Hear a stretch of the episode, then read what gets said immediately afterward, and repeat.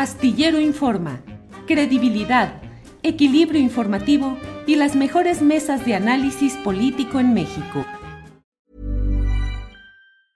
Life is full of awesome what ifs and some not so much, like unexpected medical costs. That's why United Healthcare provides Health Protector Guard fixed indemnity insurance plans to supplement your primary plan and help manage out of pocket costs. Learn more at uh1.com. It's that time of the year. Your vacation is coming up. You can already hear the beach waves, feel the warm breeze, relax, and think about work. You really, really want it all to work out while you're away.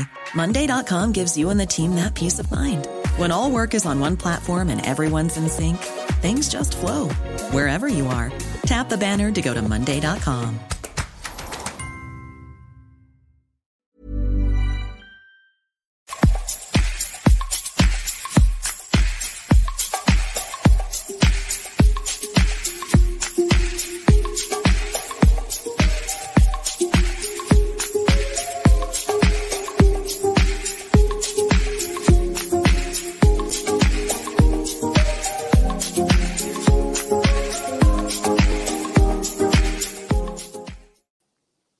La una de la tarde con tres minutos, una de la tarde con tres minutos. Nos hemos pasado un poco de la hora eh, usual de inicio de nuestro programa, pero ya estamos aquí con información, con análisis, con debate, con entrevistas, con todo lo relevante de este día, de este miércoles 5 de enero de 2022. Le agradecemos que nos acompañe en este esfuerzo periodístico, muy honrados y muy complacidos de poder contar con su atención y con su participación en este programa Astillero Informa. Ya sabe usted que estamos ahorita, como suele suceder en estos uh, días uh, tecnológicamente complicados, años tecnológicamente complicados, en los cuales la falla de algunos de nuestros sistemas de comunicación, de plataformas, de aplicaciones, nos sume, nos sumerge en una serie de problemas complicados. Hoy es un día en el cual se ha notificado que hay una serie de fallas en varios uh, sistemas, eh, lo cual, pues ya sabe usted, nos mete eh, no solo en los problemas inmediatos de lo que implica y lo que significa esa incapacidad que luego tenemos de mantener la comunicación, sino es por las vías usuales. Nos hemos vuelto ya eh, seres sociales rutinarios quedamos por hecho el que determinadas formas de ingresar, de dar el clic, de entrar a cierta aplicación, a cierta plataforma, nos coloca en lo que pues forma parte del complejo, del, del entramado de la inteligencia humana que nos proporciona servicios, alternativas pero que siempre están susceptibles de fallas como estas. Ya sabe usted que está, se llenan las redes sociales de los comentarios acerca de, hombre, por fin pude conectar, pude conocer a mi familia después de tanto tiempo, años en los cuales estaba la gente pegada en sus aparatos, en sus teléfonos celulares, en las pantallas de las computadoras, y de pronto estas eh, treguas, estos paréntesis angustiantes que se generan, meten un gran ruido en la convivencia y en la actividad del ser humano en lo general. Así es que, pues estamos ya listos aquí, afortunadamente. Eh, Telmex y Telcel, eh, que son las eh, plataformas a través de las cuales usualmente nosotros trabajamos, bueno, pues se han caído, no están funcionando bien, en algunas ciudades más que en otras, en fin, pero ya estamos aquí listos. Estamos transmitiendo ahora a través de ATT, de sus datos celulares, y bueno, esperemos que no haya mayor problema, que no tengamos muchos eh, atorones en este, en este proceso. Por otra parte, mm, eh, mm, está, hay problemas en Facebook, me dice Andrés Ramírez, nuestro compañero, eh, que estaba la transmisión programada desde ayer para YouTube y para Facebook, y Facebook lo ha votado, de tal manera marca error, así es que hoy solo estaremos transmitiendo por lo pronto a través de YouTube. En cuanto se reanude el servicio en las demás plataformas, vamos a estar eh, atentos para tratar de conectarnos a través de Facebook o de lo que sea necesario. Hoy vamos a tener un programa muy interesante porque, mire, voy a platicar con eh, el consejero presidente del Instituto Nacional Electoral, Lorenzo Córdoba. Eh, ha dado muchas entrevistas y ha hablado mucho en estos días, pero creo que vamos a poder plantear algunas de las dudas y de las preocupaciones que se tienen, no solo en materia del ejercicio de revocación de mandato, sino en particular, creo yo, en lo que se refiere al otro tema eh, delicado de qué tanto la continuidad de Córdoba en eh, la presidencia del Instituto Nacional Electoral, los nuevos tiempos políticos, qué es lo que sucede y cómo se va por ahí. Vamos a platicar también con Gilbert Gil, periodista, que nos habla acerca de uno de esos problemas que parecen recurrentes en nuestro país. Un, um, eh, eh, desarrollador inmobiliario en Michoacán que ha sido caracterizado y conocido porque siempre ha pretendido hacer desarrollos muy concretos que se estiman que son lesivos del interés ecológico y ambiental, ha sido nombrado por el gobernador de Michoacán, Alfredo Ramírez Bedoya, ni más ni menos que como secretario del medio ambiente. Imagínese virtualmente entregar la iglesia en manos de Lutero, como dice esa fórmula eh, ya muy antigua de comentarios, es decir, entregar eh, la Secretaría del Medio Ambiente a quien defiende los intereses de los fraccionadores, de quienes van depredando el medio ambiente para desarrollos inmobiliarios. Estaremos atentos también a lo que suceda hoy en San Luis Potosí. A la una de la tarde empiezan las reuniones de la secretaria del Medio Ambiente, María Luisa Albores, con el gobernador de San Luis Potosí, Ricardo Gallardo, y con presidentes municipales para eh, formalizar el decreto presidencial de protección de la Sierra de San Miguelito.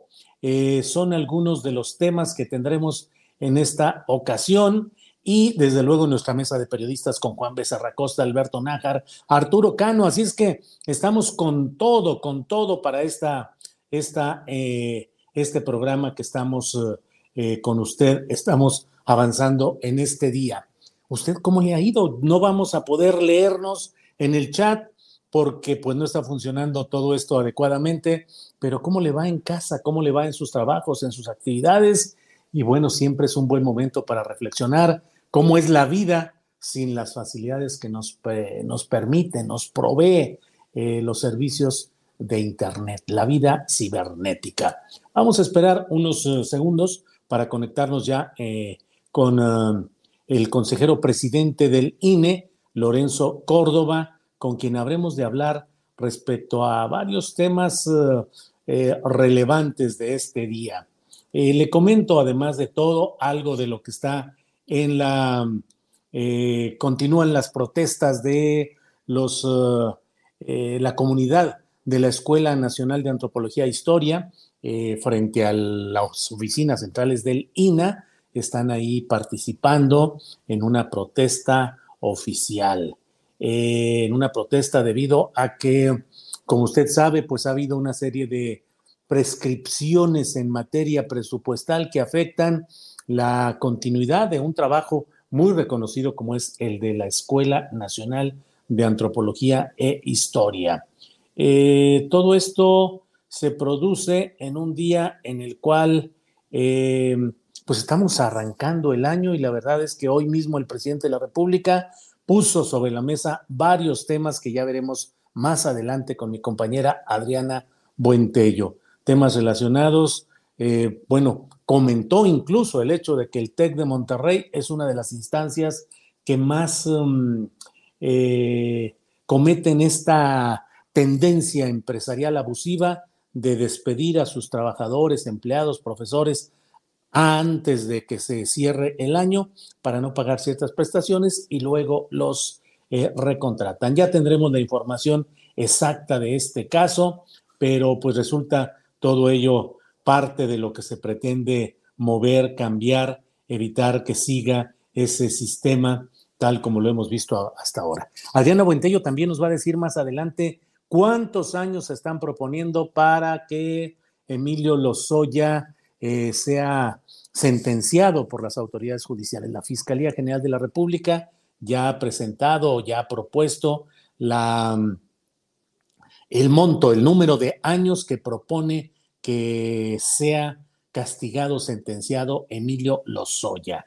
Eh, entonces, bueno, pues están ese tipo de cosas. Hay desde luego mucha información relacionada con el tema de esta variante del COVID, la llamada Omicron, que pues nos tiene a todos en, en ascuas porque ciertamente hay un mayor número de mm, eh, casos de contagio, pero no tantos de hospitalizaciones y no de fallecimientos, no se ha disparado esta cifra, aunque en otras partes del mundo se sigue batallando y peleando entre los grupos que están en contra de las restricciones sanitarias, particularmente el llamado pase sanitario, eh, y eh, quienes exigen que haya una vacunación completa, integral, absoluta, con castigo a quienes no acepten ese tipo de, eh, pues de vacunación y de cuidados relativos a este coronavirus. Bueno, pues la verdad, fíjese lo que son las cosas. Debo decirle que se siente uno extraño de no poder encontrar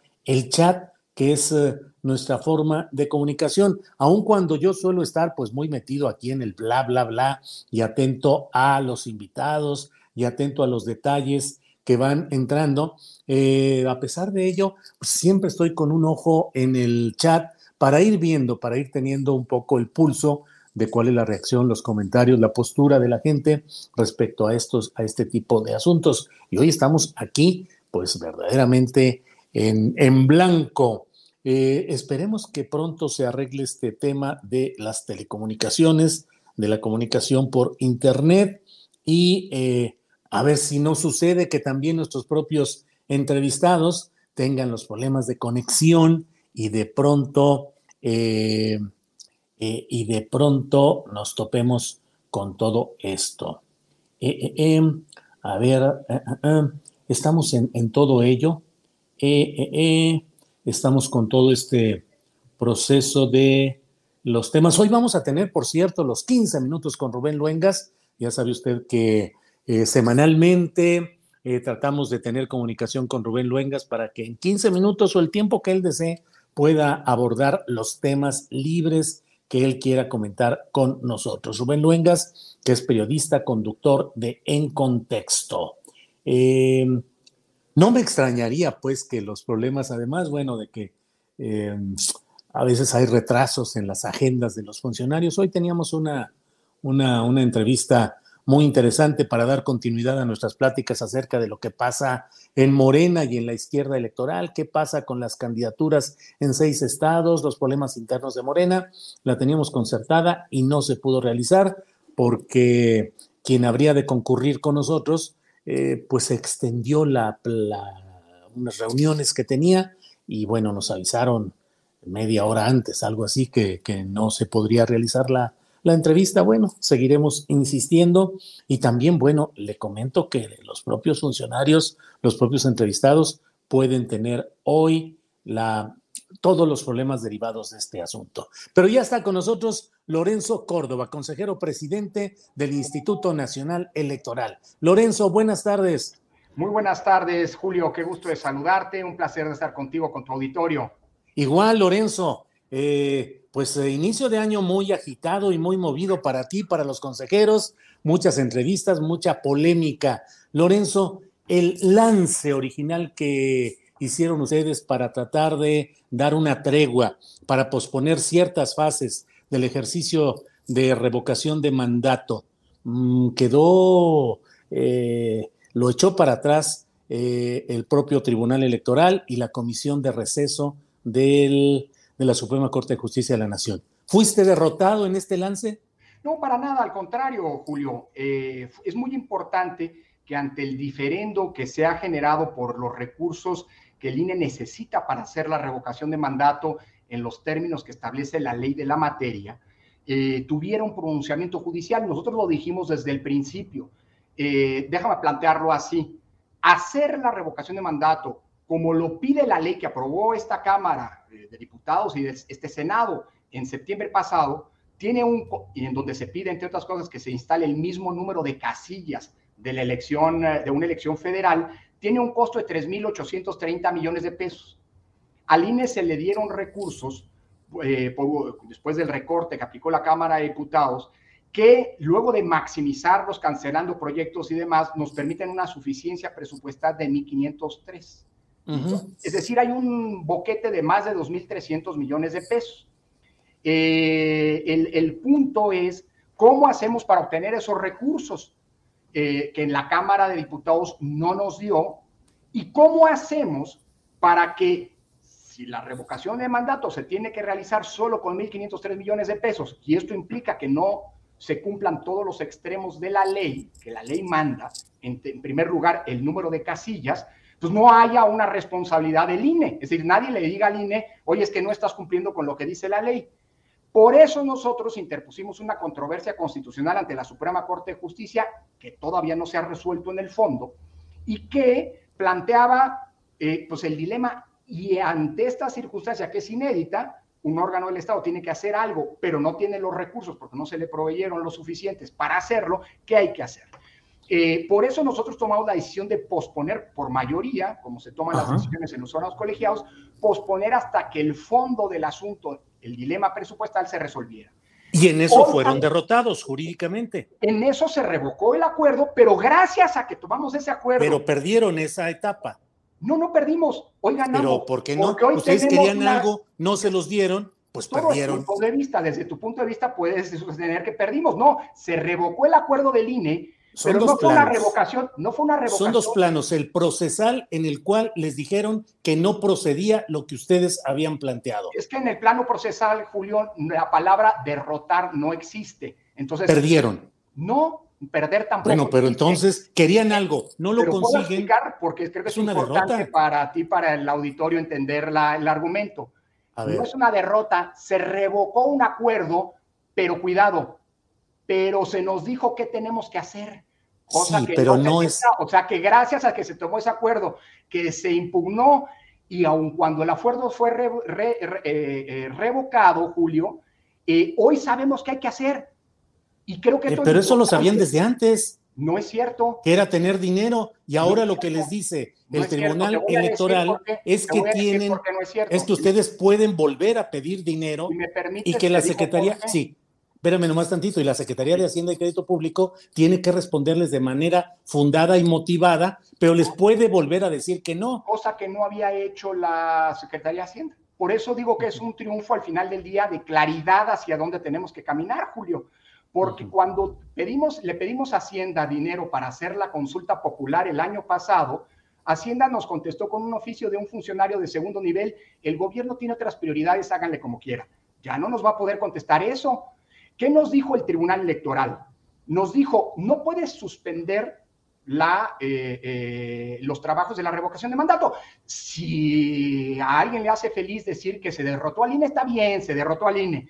Pero esta derrota vale oro para el INE. ¿Por qué? Porque hoy sabemos que con fundamento de una sentencia, primero, que tenemos que hacer un esfuerzo adicional para ver si logramos aumentar esa bolsa de 1.503 millones de pesos hoy disponible. Después de haber hecho, esfuerzo, hecho, ese, hecho ese esfuerzo adicional que vamos a concretar en los próximos días, si sigue faltando dinero, y es muy, con toda certeza te digo que va a seguir faltando dinero, vamos a poder pedirle a Hacienda. Hacienda no está obligada a dárnoslo. Nos puede decir, te doy el dinero que pides, te doy solo una parte o no te doy nada. Pero ahora la respuesta va a tener que ser fundada y motivada, no más un oficio como el que nos dieron el año pasado. Dicho lo cual, si no se nos provee los recursos, y esta es la gran virtud de que se hayan pronunciado los tribunales, Julio, eh, el acuerdo de las dos ministras de la Comisión de Receso establece que 1.503 millones de pesos que hoy disponemos ya es la, eh, eh, representa una viabilidad presupuestal para la revocación de mandato. Es decir, lo que nos están diciendo los tribunales es que si al final no hay más dinero, el INE va a tener que hacer la revocación de mandato con lo que tiene.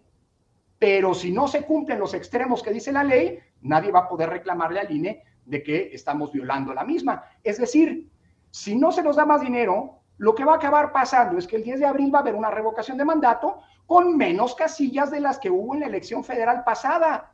Y nadie le va a poder decir al INE que está violando la ley, porque el INE estuvo obligado a hacer una revocación con recursos que son insuficientes. A lo imposible nadie está obligado.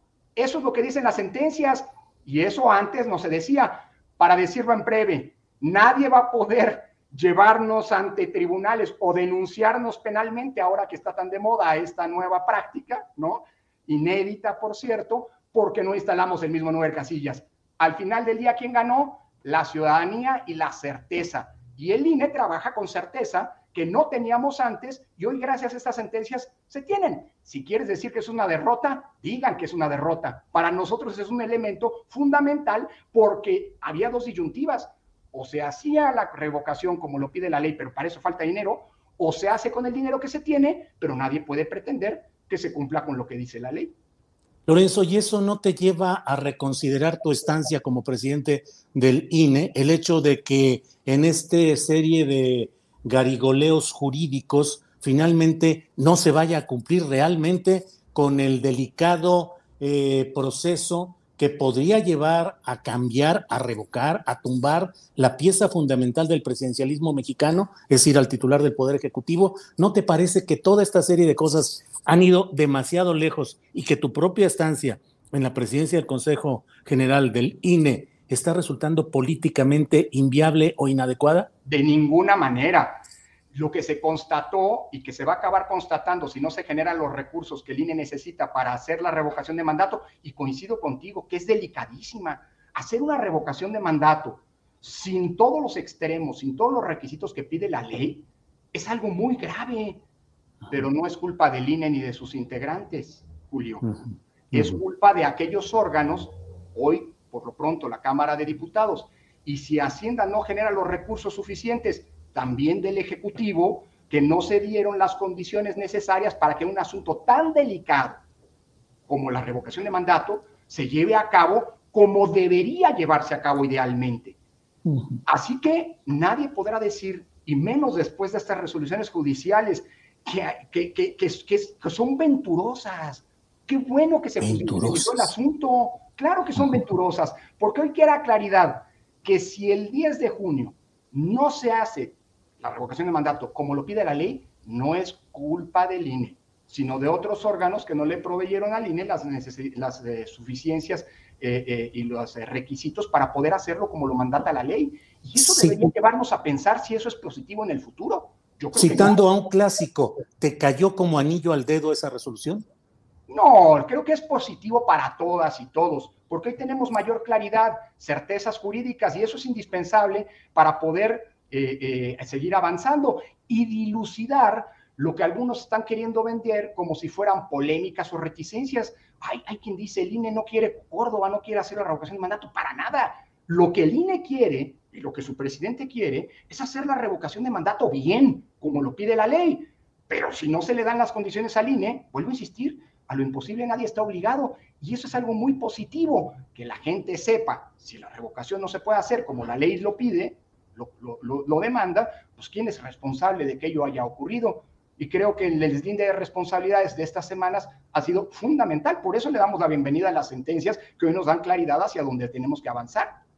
Lorenzo, hay, una, hay un segmento de la sociedad mexicana que mantiene una crítica muy dura contra ti, contra Ciro Murayama y contra un segmento de, la, de los consejeros a quienes se acusa pues de una serie de cosas, entre otras de ser obstáculo a la democracia y de no entender los nuevos tiempos políticos. ¿Tú has pensado en esa posibilidad de, después de este proceso revocatorio, dejar la presidencia del INE? Yo, yo voy a dejar la presidencia del INE. Sí, en su momento.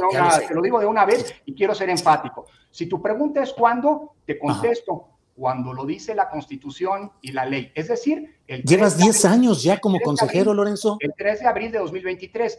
llevas 10 años ya. Bueno, porque lo, yo llevo dos años, tuve dos años como consejero electoral del Otrora IFE. Después Entraste en diciembre de 2011. Entré el 15 de diciembre de 2011 como consejero del IFE. Luego el IFE desapareció y se creó un nuevo órgano que es el INE. Y en la Constitución reformada en 2014 se dice que la presidencia del INE dura nueve años. Fue designado por una amplísima mayoría de la Cámara de Diputados. Muchos de los actuales legisladores de gobernantes votaron en su momento porque fuera eh, consejero presidente del INE, junto con otros 10 eh, colegas eh, que han ido renovándose periódicamente. y aquí se cumple la ley y la constitución. Diez años no son muchos tuyos ah, en esta postura, Lorenzo? Sí, son muchos. Por eso el 3 de, el 3 de abril de 2023 voy a ya terminar el mandato eh, y el 4 de abril, Julio, me vas a poder encontrar en mi cubículo de la UNAMA donde voy a volver. Por eso está bien que no sea más, que no sea más de lo que los periodos constitucionales, los cargos, que no se extiendan más allá de lo que establecen los periodos constitucionales. Si el juicio de algunos es que se tienen que cambiar esos eh, plazos constitucionales, pues que se cambie la constitución. Eh, todo este proceso obedece a tiempos políticos, Lorenzo Córdoba. Los tiempos políticos en diciembre de 2011 te llevaron a ser consejero del entonces Instituto Federal Electoral. Eh, fueron tiempos políticos regidos por el PRI y por Enrique Peña Nieto como presidente de la República u ocupante de los Pinos. Perdón, en 2011 era, era, era candidato, pero cuando tú entraste eh, en 2011, luego se dio el tiempo político de Peña Nieto y tú acompañaste la elección de Peña Nieto que ha sido muy impugnada porque se habla... No acompañé, Julio, arbitré como parte de un órgano colegiado. Digo, estamos correctos, precisos con las palabras. Bueno, a mí me parece, a mí me parece, ese INE corresponde las falsas narrativas. A ese INE correspondía otro tiempo político. Hoy hay otro tiempo político que pide un cambio, que tiene un mandato de ir cambiando las cosas. ¿Por qué tú no te acompasas a esos tiempos políticos y dices, paso a ser simplemente consejero y no consejero presidente? No entiendo ese aferramiento. Me puedes decir que lo dice la ley. En el tiempo de Porfirio Díaz también, legalmente él estaba en el poder y lo podía ejercer. Pero tú, ¿por qué tanto tiempo? Julio, ¿cuál aferramiento? Pues a mí me tienes... como consejero presidente por nueve años. Sí, y los dos anteriores, tres anteriores. Pero eso eran otras normas, era otra constitución. A mí me nombraron consejero presidente por nueve años. Yo sé que hay algunos a los que les molesta que la presidencia del consejo sea un cargo per se. A mí no me nombraron en 2014 como consejero electoral. A mí me nombraron consejero presidente. Y hay quien está planteando cambiar la constitución y que ocurra lo que pasa, por ejemplo, en la Corte. Es decir, que tú eres ministro, puedes llegar a ser ministro presidente porque ahí la elección es interna, y luego dejas la presidencia de la Corte y vuelves a ser ministro. Acá no funciona así. El día en que yo termine mi mandato, ese día me voy a ir, no tengo ningún interés en ser consejero. Imagínate qué horror seguir. Eh, no, ya es un ciclo de la vida, eh, de mi vida profesional, eh, un ciclo que ha coincidido, por cierto, en, y en eso estoy muy satisfecho, Julio, en que la credibilidad y la confianza en el INE pasó de un 40% a un 70%. Es decir, la inmensa mayoría de las ciudadanas y ciudadanos mexicanos confían en este INE. Eh, y creo que ese es el gran legado que yo voy a dejar, al que aspiro dejar. Es decir, un INE más fortalecido, con mayor confianza y que sea, siga siendo como ha sido hasta ahora, el garante de que la voluntad ciudadana se respete en las urnas, que haya propiciado el mayor índice de alternancia de la historia política del país, con independencia de que el principal beneficiario de esa alternancia pues, le resulte incómodo no el INE. El INE por definición es incómodo. El INE fue incómodo en el gobierno previo. El INE seguirá, es incómodo probablemente hoy ante quienes pretenden que eh, la autonomía se traduzca en una subordinación al poder en turno. Y el INE va a seguir siendo... Eh, ¿El INE fue incómodo al gobierno de Peña Nieto? Claro que sí. Hombre, ¿Tú crees que le fue cómodo a un presidente que el INE le dijera que violó la Constitución en un par de ocasiones? ¿Tú crees? A ver, ¿cómo, ¿cómo explicas, Julio, que a mí se me haya criticado en el gobierno anterior de favorecer los intereses de Andrés Manuel López Obrador? ¿No te acuerdas cuando Andrés Manuel estaba, aparecía en los spots de, los, de su partido político siendo presidente del mismo, a los que tenía derecho, por cierto? Muchos criticaron que el INE, presidido por mí, estuviera trabajando para favorecer a Andrés Manuel ¿Por qué no lo bajábamos de, los spots de radio y tele de su partido? ¿Por qué lo íbamos a bajar si tenía derecho? O bien, recordarás que a mí se me criticó de cercanía con Andrés Manuel en su momento López Obrador, con López Obrador, por la cercana relación que tuvo mi padre con él.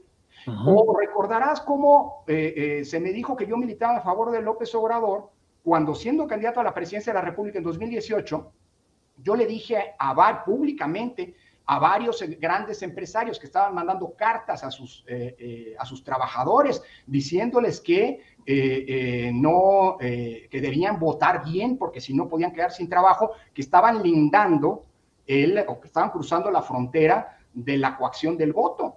En su momento se me dijo que yo tenía una mayoría y hoy se dice lo contrario. ¿Qué prueba eso desde mi punto de vista, Julio? Pues que el INE ha sido autónomo del poder, sea cual sea este. No se ha subordinado ni al poder ido, ni al poder actual, ni se va a subordinar al poder futuro. El día en que eso ocurra, el INE va a dejar de tener razón de ser. Y yo, tiene razón de ser y seguirá teniéndolo mientras sigamos, sigamos queriendo preservar el carácter democrático de nuestra sociedad. Lorenzo, aprecio mucho la posibilidad de platicar contigo. Solo cierro preguntándote lo que siempre está en el ambiente político. Eh, ¿Está en tu camino la posibilidad de ser candidato de oposición para 2024 o eso lo declaras, lo declaras tajantemente eh, eh, extinguido? A ver, no extinguido, se extingue algo que existió, jamás ha estado en mi, en mi, es una posibilidad, como cualquier ciudadano. Bueno, también ser astronauta, y créeme, no voy a ir nunca. No, pero la Constitución no te faculta para ser astronauta, y sí te faculta para ser. La Constitución no te faculta para ser astronauta. No, pero no lo impide. Así que si quisiera ser astronauta, tendría que estudiar para ser astronauta. Si quisiera ser candidato, tendría que dedicarme a la política, y nunca me he dedicado a la política. Arbitro la política, que es una cosa bien distinta.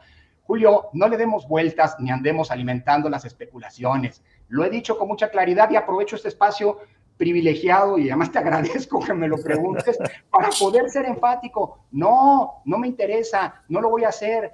El 2 de junio de este año voy a, voy a estar inhabilitado legalmente para poder ocupar cualquier cargo de elección, cualquier candidatura a un cargo de elección popular en 2024. Eh, y eso va a ser una gran noticia para mí, a lo mejor para muchos y a lo mejor una decepción para unos más. Ese no es mi problema. Yo lo que voy a hacer después de terminar, de cumplir con mi responsabilidad, que voy a cumplir hasta el último día, le guste o no, a quien le guste o no le guste, eh, y después de ello voy a ir a mi, volver a mi cubículo de la universidad, que por cierto, ya me dieron de vuelta mi cubículo, estoy yendo de vez en cuando, lo estoy habilitando para que el 4 de abril de 2023 puedan, si quieren, ir a visitarme y sepan dónde encontrarme. Y a partir de esa fecha, la única boleta en la que va a aparecer mi nombre, Julio, va a ser mm. boletas de calificaciones de mis alumnos de la Facultad de Derecho. Ándale, muy bien. Lorenzo, gracias. Lorenzo, eh, ¿te han visto más gesticulante y más apasionado en estos días o semanas recientes, ¿no? No es cierto. Mira, este, eso era una de, las preocupaciones de los amigos cuando fui a la Cámara de Diputados. Y las, las únicas gesticulaciones son las de la elegancia. Lo que algunos han querido hacer, y los invito, porque fue una, creo, una buena pieza de oratoria en la que estaba aclarando qué es lo que va a tener que hacer el INE a la luz de mucha mala información que se ha venido generando luego de la sentencia del Tribunal Electoral. Luego las discusiones son eso, tienen mucho de teatralidad, de, de, vehemencia, pero invito a todos a que, hombre, en lugar de andar, y los memes sirven para divertirse, hay que darle la bienvenida a los memes, igual que a las caricaturas, ¿no? Claro. Este, pues si la vida uno se la toma tan eh, demasiado en serio, acaba sufriéndola. Y en un cargo como este hay que tener buen humor, eh, eh, prestancia y sobre todo mucha templanza, ¿no? Este, y a lo mejor después de esto eh, eh, eh, podré dedicarme también a contar cómo se hace para tener templanza. Hombre, ¿cuál bueno, bueno, pues futuro profesor en la UNAM cuando termines tu, periodo aquí. Seguiré como, seguirás, profesor, porque por cierto no he dejado nunca de dar clases, Julio. A pesar de mi cargo, obviamente no puedo tener, porque lo prohíbe la Constitución, otra remuneración, pero no he dejado de dar clases, de dirigir tesis, ese es mi, mi gran, a lo que he querido dedicarme y afortunadamente estos ya casi 10 años, bueno, ya 10 años que he hecho público, sí, este, pues yo estoy convencido y ambiciono a que me harán un mejor académico, me seguiré dedicando a los temas electorales, a eso he dedicado mi vida, nada más que ya no me van a contar en el, futuro, en el futuro qué es la política y quiénes son los políticos, ya los conozco y desde adentro. Eso. Profesor Córdoba, muchas gracias y seguiremos en contacto. Que estés bien. Maestro eh, Astillero, nos vemos, Julio. Gracias, un abrazo afectuoso y los mejores deseos para el año que arranca. Igual, que estés bien, Lorenzo. Hasta luego. Gracias. Bueno, pues eh, mm, ahí estamos ya con esta entrevista con Lorenzo Córdoba en este inicio de año. eh, pues planteando algunos de los temas centrales de este momento, que son desde luego lo de la revocación de mandato, la continuidad del INE, todo esto que vamos avanzando. Eh, veo que al menos aquí, por lo que veo, continúa la, eh, al menos aquí en Zapopan, desde donde estoy transmitiendo, continúan las fallas en Telcel y en Telmex. Veremos qué es lo que va sucediendo en todo este tema.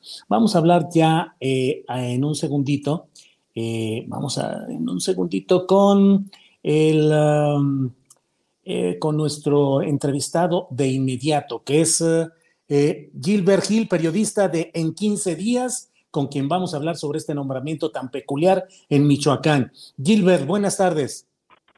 Buenas tardes, Julio. Buenas tardes a todo tu auditorio.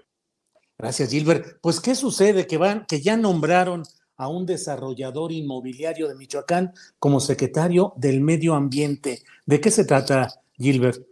Pues una designación anunciada y lamentable, Julio, el notario público 171, Alejandro Méndez López, pues fue designado por el gobernador como nuevo titular de la Secretaría de Medio Ambiente de Michoacán este lunes mediante su cuenta de Facebook, fue la designación.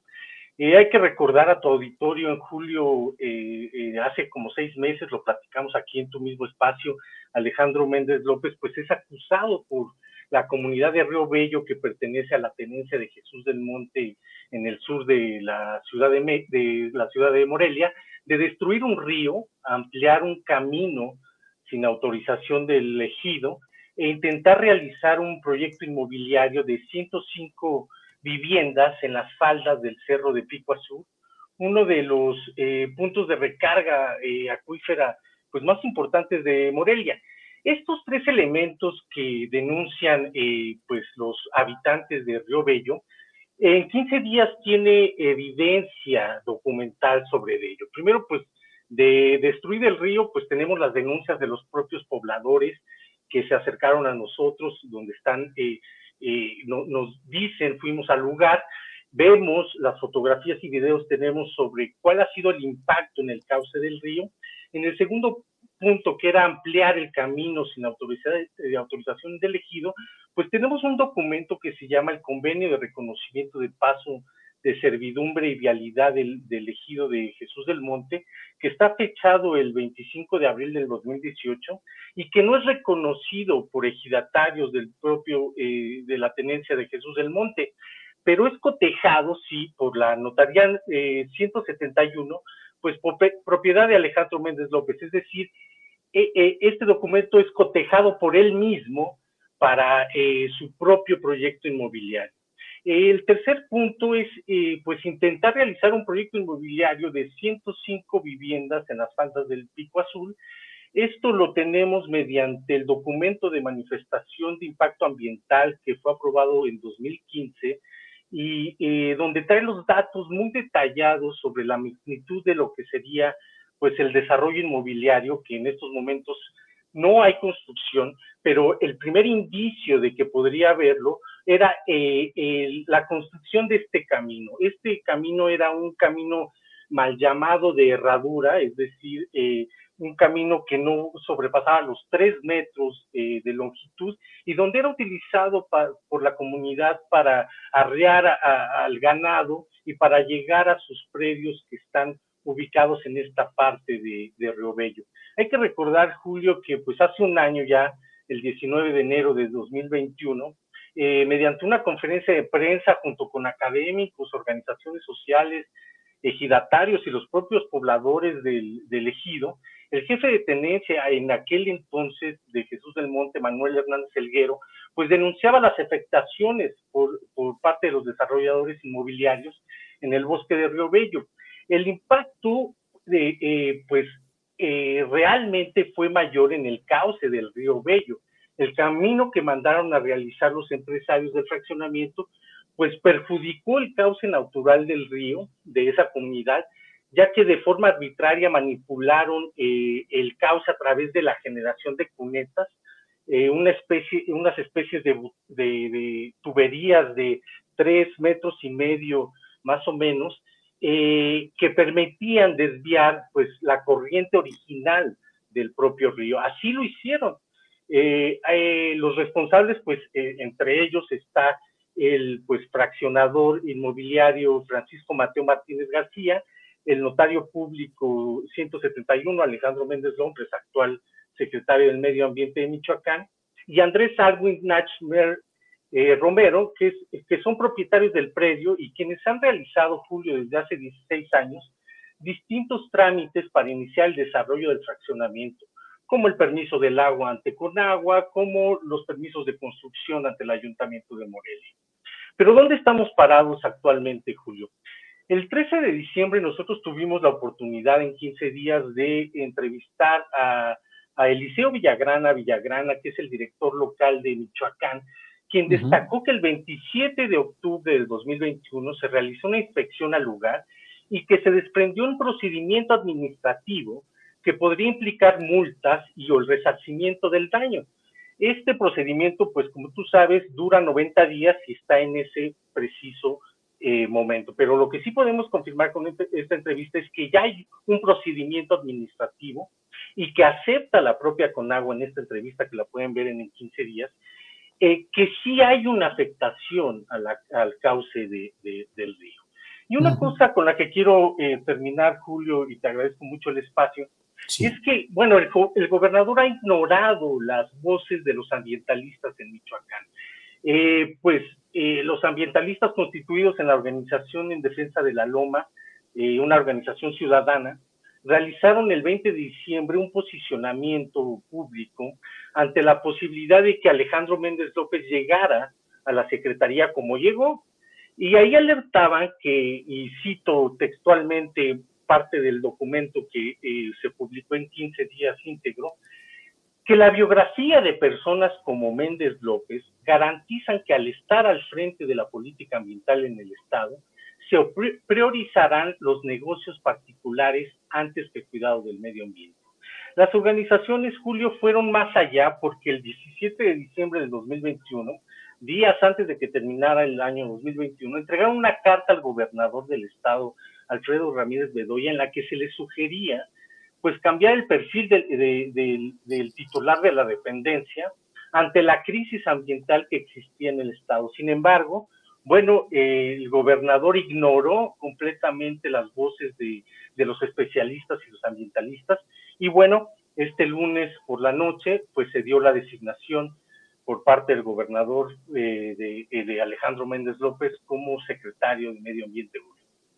Híjole, realmente resulta muy preocupante y te agradecemos que nos hagas eh, esta reseña de lo que ha sucedido, de lo que está sucediendo allá, porque va a contrasentido, Gilbert, de lo que se está buscando y peleando en todo el país, que es separar y combatir incluso los intereses de estos fraccionadores inmobiliarios que con una serie de trucos y de maniobras tratan de acomodar la ley a su conveniencia para seguir depredando el medio ambiente. El hecho de que el gobernador de Michoacán, Alfredo Ramírez Bedoya, nombre a un desarrollador inmobiliario como secretario del medio ambiente, me parece que es una contradicción, una aberración y algo que nos debe de poner mucha atención y a eso eh, te convoco, Gilberta, a que estemos atentos a lo que vaya sucediendo, a que en cuanto encontremos algún conflicto de interés o alguna maniobra que muestre eh, predilección o privilegio para desarrolladores, constructores, pues que lo hagamos ver, porque esa es la obligación finalmente del periodista. Así es que Yo te agradezco mucho este espacio, Julio, para poder eh, visibilizar el caso que hemos estado siguiendo desde el año pasado, pero que ahora toma, bueno, otros tintes mucho más importantes porque puede ser juez o parte de definir si ahí se pueda construir ahora este desarrollo o no en los próximos seis años. Gilbert, eh, seguimos en contacto, te agradezco mucho y seguimos adelante. Muchas gracias, Julio, feliz año a ti y a todo tu auditorio. Muy bien, gracias. Bueno, pues este ha sido lo que sucede, este ha sido el reporte, el testimonio periodístico de lo que sucede en Michoacán. En unos segunditos vamos a estar ya con eh, ya está, ya está Rubén Luengas con sus 15 minutos o más. Rubén Luengas, buenas tardes, ¿cómo estás? Chun, chun, chun, el micrófono, Rubén. ¿Ahora sí? Ahora sí, ahí estamos. Ahora sí, lo tenía yo apagado. Pues este, pues yo estuve a punto de, de decirte que hoy no iba a poder participar porque eh, iba yo a poner mi zapato. Ah, claro. ¿Y qué le ibas a pedir a los Santos Reyes? Pues mira, le iba a pedir una, una sudadera así, gris, acolchonada y todo, y me la, me, la trajeron ya, mira. Ándale. Por adelantado, mira. A ver, mira qué bonita. Es de los Reyes Ma Tripulación Astillero. Ándale, qué bonita está, Rubén. Este, me llegó ayer, hermano, me llegó ayer, ¿eh? Qué bueno, Rubén. de la tripulación astillero, mano. Sí, así es. A todo así Eh, ¿Y qué pues, otro regalo vas a pedir? Bueno, pedí una pelotita y también, mira, una pelotita así para jugar, que bote bien, así, para jugar con las mascotas y aquí la tengo. ¿Cómo te la pasaste, Rubén, en estos días? No, la verdad, muy bien, padrísimo, mano, padrísimo, padrísimo y este, eh, y sintiéndome físicamente muy bien, con algún tratamiento de regeneración celular allá en Puebla, pero que también me lo extiende por acá una doctora y realmente muy padre, estoy muy contento con ese tratamiento y, este, y muy contento de que iniciemos un año más en el cual hay que dar la batalla periodística para tratar de arrojar luz ahí donde hay muchos temas de oscuridad. Así es. ¿De qué nos quieres hablar en esta ocasión, Rubén? Fíjate que hay dos puntos que que en este caso quisiera tratar rápidamente, comentar. Sí, señor. Uno, uno de ellos es la convocatoria que hace el presidente de México, Andrés Manuel López Obrador, para que, para que eh, regresen los estudiantes a las aulas en las universidades. Y la verdad, así como en otras cosas he expresado mi desacuerdo con cosas del presidente, en este le doy absolutamente todo el apoyo. Me parece muy importante que no exista reticencia por parte de autoridades universitarias, cuidándose lo que tú ordenes y mandes, y sobre todo ya tratándose de, adultos, de jóvenes ya universitarios, pues ya están maduritos. Si los niños han regresado este, a las clases, me parece fundamental que se pueda regresar a un ambiente académico. Una persona que estudia odontología, por mucho internet que tenga, por mucha cuestión a distancia, necesita la praxis, necesita la práctica. Fíjate que alguna vez, estudiando yo en la Facultad de Ciencias Políticas y Sociales de la UNAM, había una chica que trabajaba eh, como cajera en la cafetería del Centro Universitario Cultural y yo andaba mal de alguna muela y fui ahí a odontología, la chica guapa además pues me tenía con la boca abierta ahí, este, pero resulta que de repente se atoró, dice, ah, caray, aquí, eh, y, le llamó a quién crees para que le echara la mano, a Hugo Sánchez, que estudiaba odontología o estudiaba Hugo Sánchez, entonces ahí le metió Hugo Sánchez también, este, pero ¿a qué quiero llegar con esto? Hay carreras que de plano no pueden, no pueden darse a distancia pero la gente dirá, uy, pero qué barbaridad, y ahora tenemos el Omicron. ¿Ya vieron los síntomas del Omicron? Runny nose, o sea, eh, nariz que eh, goteo así de nariz, eh, dolor de garganta, fiebre, este, o sea, los que nacimos antes del, del 2020, sabemos que llegamos a... De hecho, yo ahora mismo tengo runny nose, ahora lo he tenido en estos días, el frío, etcétera. El doctor Gatel sale sale este eh, negativo y anda con fiebre y con broncas. Bueno, es que la gripe existe y existió desde que entonces que los adultos, los jóvenes, aparte desde el punto de vista ocupacional, de terapia, para, para que no estén ahí encerrados, en fin, tienen que convivir, tienen que regresar a las universidades. Apoyo por completo la convocatoria del presidente, como apoyo también lo que ha dicho la jefa de gobierno en este caso, de que no va a haber este, ella dice, no hay hospitalizaciones ahorita. Déjame decirte que yo tengo familia en España y tengo una prima, este, una prima que trabaja en un hospital. Leí en un periódico que ese hospital estaba saturado. Dije, híjole, qué barbaridad. Le hablé a mi prima, ella trabaja ahí. Es, me dice, este querido primo, es absolutamente falso. Oye, pero lo está diciendo ahí Antena 3, Gangrena 3 y todo. me dice, mira, yo aquí trabajo y te, mando, te, puedo, me mandó fotos y tal, pero me pidió que no mencionara el nombre para que no le caigan encima, ¿no? Este, ¿por qué están haciendo eso? Bueno, aquí me da mucho gusto que la jefa de gobierno diga, no hay saturación en los hospitales, no hay tal, que no estén tomando esto de Omicron como el fin del mundo y con visiones apocalípticas y que estén convocando a que pueda eh, realmente, como dijo ella, que no iban a cerrar espacios, que no va a haber, o sea, hay esta apertura eh, que me parece muy importante. Quien fuera secretario de salud de Israel quien fuera secretario de salud de Israel, ha dicho que ante esto del Omicron, dice, porque evidentemente van por su cuarta dosis y resulta que están súper contagiados allá en Israel, es lo que nos dicen. Entonces, vamos al origen, vamos a las primeras charlas contigo, mi querido Julio.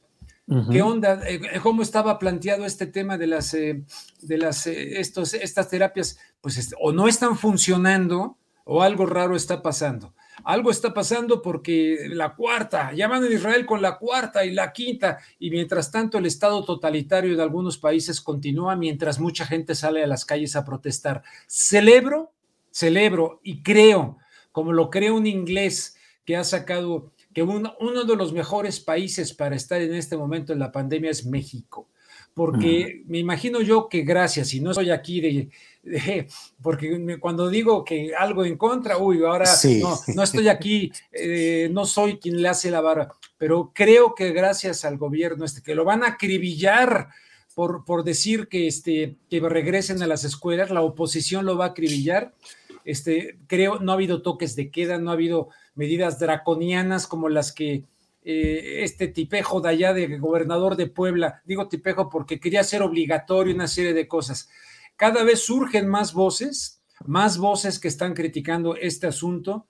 Eh, ojalá que la gente despierte, que se dé cuenta de sus derechos, que se están violando derechos y me da mucho gusto saber que hay esta postura. Este, me da mucho gusto también que haya dicho el presidente y el doctor Gatel, no se va a vacunar a niños menores de 15 años, salvo que tengan alguna cosa específica. ¿Por qué? Porque no quiero aquí afectar nada, pero porque hay investigaciones muy serias de personas muy serias que están advirtiendo acerca de la problemática en los niños. O sea que me da mucho gusto eso. Ese es un tema, mi querido. Sí, señor. Este, mi, querido este, Julio Astillero. Celebro. Y a, las universidades ya eh, hay un sistema híbrido en la UNAM pues ojalá que ya vámonos completamente con cuidado, con sus mascarillas si quieren, con todo lo que ordenen y manden. A fin de cuentas ya estarán vacunados muchos, ¿no? Si sirvió como, como protección, órale a estudiar, a recuperar un poco eso de en búsqueda del tiempo perdido, porque no es lo mismo andar con Internet. Y mucha gente no tiene Internet, mucha gente no tiene posibilidades de estar estudiando ahí. Eh, entonces, apoyo esta decisión, la aplaudo, la celebro. Número dos, en, la, eh, en la jornada, David Brooks dice que grupos de extrema derecha están convocando a una guerra civil en los Estados Unidos. Estos grupos de extrema derecha basados principalmente en el supremacismo blanco y en la parte antiinmigrante es otro tema que evidentemente me preocupa. Qué bueno que lo trata David Brooks en la jornada. Es absolutamente cierto. El principal reto para los Estados Unidos a nivel de muchas cosas de terrorismo no han sido los inventos estos de que Al Qaeda, todo aquello que eh, donde Estados Unidos eh, capacitó inclusive, tal como lo reconoció en un momento dado el New York Times en una publicación en primera plana, que en Libia y en Siria estaba apoyando Estados Unidos a terroristas y a personas que habían pertenecido a Al Qaeda, ¿verdad? Bueno, su verdadera potencialidad terrorista está en lo que describe hoy en la jornada David Brooks. Estos grupos de ultraderecha que están dispuestos a, con las armas, con las armas, empezar a violentar en diferentes escenarios, incluso de asesinatos políticos. Diario están esos temas en las redes sociales, en la radio, en la televisión. Eh, no quiero presentar ahorita a los demócratas como angelitos de la guarda, no, pero tal como dijo Chomsky, una de las organizaciones más peligrosas en este momento en el mundo es el Partido Republicano. Se salió de madre el Partido Republicano, se recorrió a la ultraderecha y el espectro político que antes ocupaba el Partido Republicano lo ha ocupado el Partido Demócrata, también recorriéndose a la derecha. No hay izquierda política eh, en los partidos políticos. No es cierto. Hay algunas cuantas manzanas por ahí que podríamos calificar de izquierda, incluso Bernie Sanders, si tú quieres, pero van dos ocasiones que Bernie Sanders, incluso en la primera le hicieron fraude claramente dentro de las primarias, y en la segunda y termina apoyando, voten por Hillary, por favor voten luego por este Joe Biden, que a fin de cuentas son las dos caras de la misma realidad, dos caras de la misma moneda. Ese peligro dentro de los Estados Unidos es vigente y me preocupan nuestros paisanos mexicanos y centroamericanos porque el blanco de estos trogloditas son nuestros hermanos inmigrantes que siguen en calidad de esclavos, los que no tienen papeles, que los tienen en lugar de los latigazos, como en la esclavitud y las los tienen amenazados, no tienes esto, no tienes lo otro, y si no, te voy a deportar, te voy a enviar. Pero en un momento dado podrían tomarlos de, casa, de cacería, estos trogloditas de ultraderecha. Muy importante que la gente lea lo que reporta David Brooks el día de hoy en la jornada. Oye, eh, Rubén, aprovecho para preguntarte, ¿ves eh, con una gran viabilidad, digo, está anunciado y hablado, pero tú crees que de una u otra manera tendremos a Donald Trump intentando el regreso al poder en Estados Unidos en las próximas elecciones presidenciales? Es una altísima posibilidad, la constitución se lo permite y si no lo hace él directamente, muy probablemente lo pudiera hacer a través de Ivanka. Este, es muy probable, pero evidentemente sí existe un trompismo. Ah, por cierto, pues mañana justamente se cumple el primer aniversario del asalto al Capitolio y ese es el contexto en el cual David Brooks eh, escribe. Y ahí, pues el señor Donald Trump evidentemente tuvo muchísimo que ver. Ojalá se realice una investigación a fondo que nos arroje resultados de lo que mañana es el primer aniversario de esta toma del Capitolio. Pero evidentemente él ha dicho que sí y, no quita el dedo del renglón, irrumpe constantemente en el escenario. Recientemente hizo declaraciones. Eh, yo comparto, eh, el señor Biden es un hipócrita, es una persona que evidentemente está muy metida en cosas muy sucias, no se diga su hijo Hunter y, muchos otros, pero en fin, Hunter es el que murió, bueno, el que vive, este, porque otro murió. Pero sí es, es posible, es posible que sea ya un trompismo que controle el aparato del Partido Republicano y que pudiéramos ver ese trompismo, ese espíritu que con Trump, que yo no acabo de entender como izquierdistas mexicanos que se sintieron que Trump eh, y, el presidente López Obrador eran cuates. Ya ves lo que dijo ahora, pidió hace un año a Trump que exonerara a Juliana Sánchez y ni siquiera le contestaron. Nunca hay que olvidar que esos señores de arriba de los Estados Unidos no tienen amigos, tienen intereses. Esa es la realidad y sigue siendo vigente. Rubén, aprovecho para, ya que invocaste o señalaste lo de eh, las peticiones a los Reyes Magos.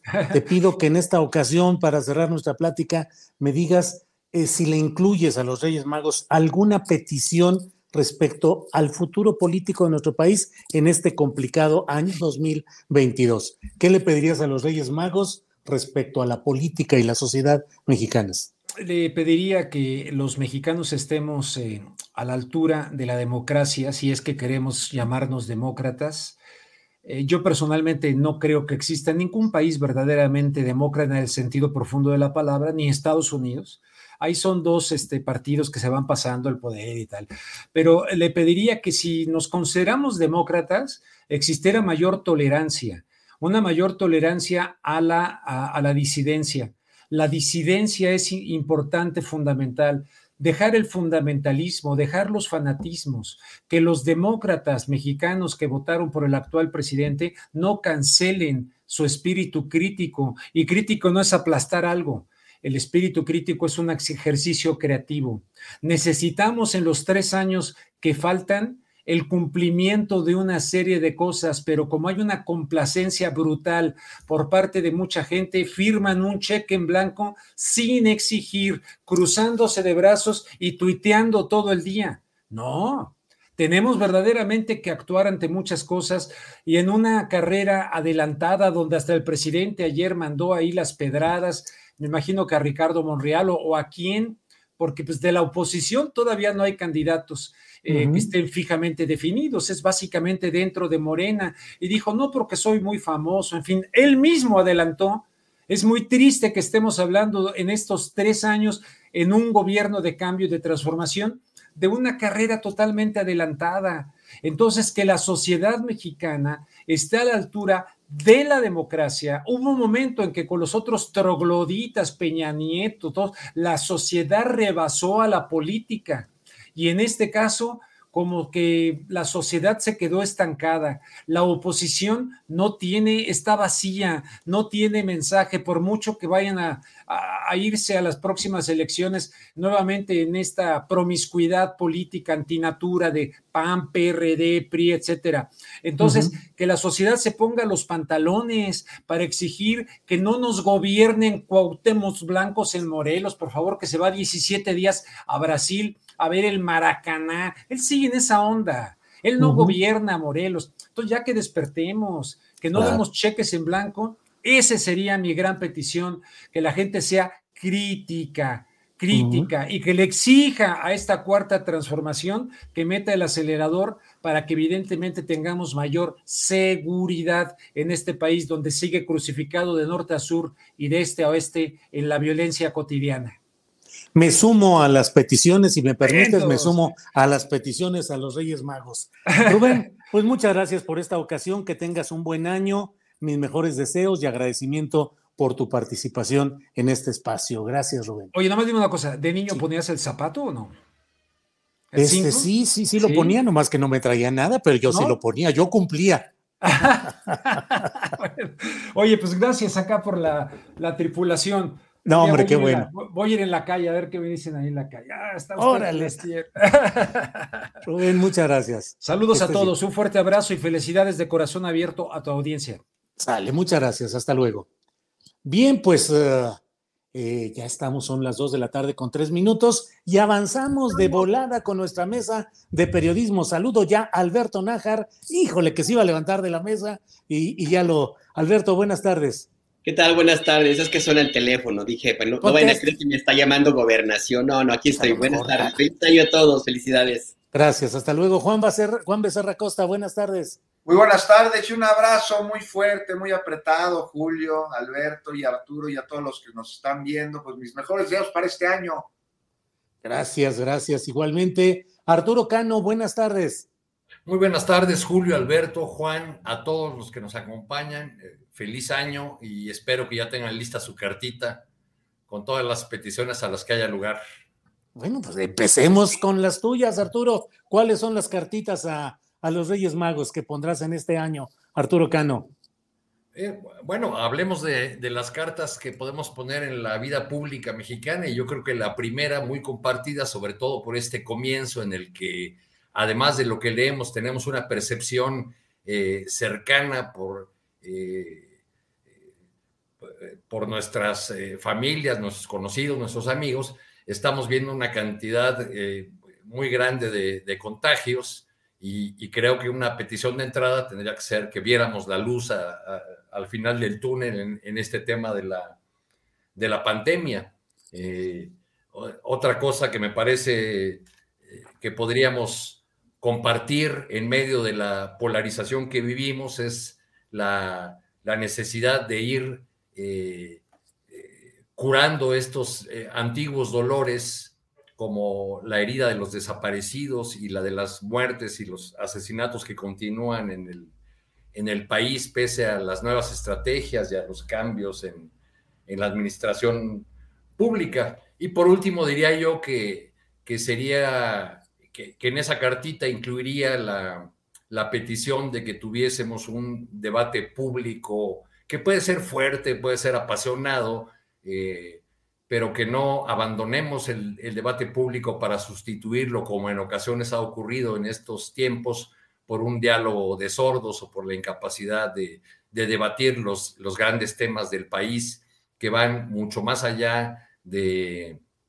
los humores de eh, Lorenzo Córdoba o que las eh, o, los debates o las discusiones sobre las pretensiones de reelección o no del presidente López Obrador, sino pues nuestros, nuestros grandes temas pendientes que son la pobreza, la desigualdad, la, violencia de la que no podemos salir y, y muchos otros que de pronto quedan eh, ocultos en medio del estruendo de las, de las redes sociales o de un debate interesado por un lado o por otro.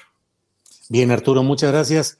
Eh, Alberto Nájar, mm, he visto, vi algunas eh, reuniones de fin de año que tuvieron de Momentum, de pie de página, la tuvimos nosotros mismos del equipo de tripulación astillero de este programa eh, muchas semanas atrás.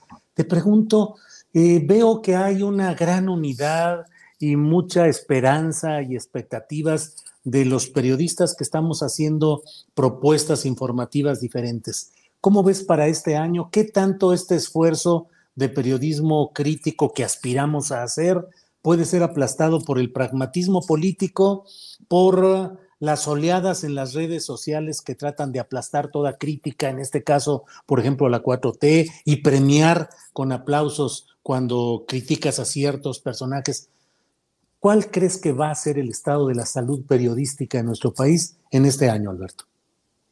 Mira, si no, si no han logrado hacerlo en estos tres años, eh, en que ha abundado de todo, una eh, andanada enorme de críticas, señalamientos, de campañas, de hostigamiento, bueno, hasta de cuestiones un poco raras, extrañas, como el congelamiento de algunas cuentas de críticos a, la oposición y de personajes que se vinculan o que son conocidos como cercanos a la 4T por parte de Twitter, recuerdan ustedes que se congelaron algunas, algunas cuentas y un, escándalo, según señalamientos de que el director de Twitter en México, pues que era alguien que formó parte de un grupo del Partido Acción Nacional, eh, y recientemente, bueno, pues tenemos también este tipo de, situaciones que de pronto aparecen y que yo sigo pensando que son un poco extrañas, eh, de la desmonetización de algunos espacios informativos como este, el tuyo, Julio, y como nos tocó en la mañana en Momentum. Me eh, enteré, claro, que también ya les cayó la plaga de la desmonetización. Sí, sí, sí. Entonces a mí me hace pensar que tendríamos que tener un poco de, no, quiero llevar precaución, pero sí las antenas muy, muy, muy eh, listas, la mirada muy, muy atenta porque es un poco extraño que existen este tipo de, situaciones de desmonetización para programas donde hay señalamientos no solamente hacia, hacia los grupos opositores a la 4T, sino también al presidente López Obrador, que es lo que me llama a mí la atención. En el caso de nosotros de momento, pues sí le damos de pronto, hacemos, eh, somos a veces yo mismo muy, muy implacable con la, con la oposición y también con el presidente López Obrador. Hemos sido muy críticos. Eh, de hecho, a mí me han dicho que soy hasta priista resentido, imagínate. Este, entonces, a mí me llama la atención que exista este tipo de situaciones. Son extrañas, no tengo explicación, no tengo elementos, pero sí llamo la, la atención y no quito la mirada en el hecho de que si hemos detectado en otros momentos que existe una especie de grupos que operan muy coordinados, tanto del lado de la oposición de, a la 4T como militantes de la 4T, yo tampoco descartaría la idea de que este tipo de comportamientos se trasladen hacia otros espacios, plataformas, como puede ser el que estamos ahorita transmitiendo. ¿Y, por qué no digo? No porque le interese a los dueños de YouTube eh, que desmoneticen o no un, espacios informativos como los que participamos, que honestamente comparado con las ganancias millonarias que tienen otros cualquier youtuber en cualquier lugar del planeta, pues es nada. Eh, yo más bien me, fijaría en esa idea de aprovechar esos recovecos en los, con los cuales se ejercen o se toman algunas decisiones que son ajenas a los algoritmos para tratar de influir y establecer alguna especie de presión eh, orquestada o no para tratar de molestar, por llamarlo menos, eh, a espacios, insisto, críticos. Pero si hemos sobrevivido a estos años, en algunos casos, periodistas como los que estamos aquí tenemos décadas sobreviviendo a, presiones, a, momentos difíciles en el ejercicio periodístico. Yo creo que este 2022 también lo vamos a, conseguir, lo vamos a lograr. Hay una coincidencia eh, en el surgimiento de medios y espacios distintos, críticos, que no están o estamos vinculados con ningún interés en específico, sino con el puro afán de hacer periodismo. Así que por ese lado yo tengo muchas expectativas. Además, por simple comparación, Julio, Juan, Arturo, el 2021 sí estuvo del nabo. Así es que ya lo que venga es bueno. Así es, así es, Alberto. Gracias. Juan Becerra Costa, la misma pregunta, pero desde el eh, flanco de los medios electrónicos, televisión, eh, radio, en sus expresiones de la televisión o la radio públicas, la televisión y la radio privadas. ¿Cómo ves 2022? ¿Qué esperas? Eh, ¿Cómo crees que venga este 2022? Bueno, pues este, quienes nos dedicamos de una manera u otra al periodismo, pues no nos va a faltar material. Es como al leñador que está en medio de un bosque lleno de árboles que puede talar este, a nosotros no nos va a faltar material. Y si, como dice Alberto, el año que acaba de terminar estuvo del nabo, este la verdad no sé cómo va a estar en el sentido de los ataques, de las desmonetizaciones, de las extorsiones que hacen eh, eh, pues los que tienen las riendas en la mano o el sartén por el, por el mango pero lo que sí es que vamos a tener muchísima información. Tenemos unas elecciones en seis, este, elecciones a gobernador en seis estados. Eh, estamos ya más a la mitad del camino. Estamos viendo, aunque se quejaba Rubén Luengas, que pues la carrera presidencial ya inició y definitivamente falta muchísimo tiempo, pero es así. Es, lo estamos viviendo y no lo podemos tapar con un dedo. Como decía Fox, que se tapa el ojo con un dedo. se tapa el ojo con un dedo. El sol con un dedo. ¿Cómo veo a la televisión? Me, dices la televisión, los medios electrónicos, pero aquí hay una dicotomía que tú bien marcaste, Julio, que es los medios públicos y los medios privados. Hoy somos tan distintos y nos respondemos a tan distintas cosas. Para empezar, los medios públicos, pues no tenemos publicidad. Entonces, no, no, no, no, hacemos nuestro contenido, este, ni tenemos una línea que esté dirigida a agradar o atraer a los clientes, ¿no? No nos medimos por ratings, realmente tenemos una, misión con la audiencia y eso es lo que se debe respetar. ¿Cómo veo a los medios públicos? La verdad, me gustaría que fueran un poquito más plurales. yo formo parte de ellos y hacemos un esfuerzo por darle cabida a todas las voces. Estaría bien, estaría bien que todas, absolutamente todas quepan. A unos los hemos invitado en Capital 21 y no han querido venir porque dicen que nos los vamos a trampear, que, porque somos tres contra dos o tres contra uno, pero la invitación está, está abierta y estaría bien que vayan. Es como la consulta de revocación de mandato, ¿no? O sea, no quieren que se lleve a cabo, pero quieren sacar al presidente. Quieren voces. Bueno, sí estaría bien que, los medios públicos les abrieran las voces, pues para ver qué barbaridades tienen que decir.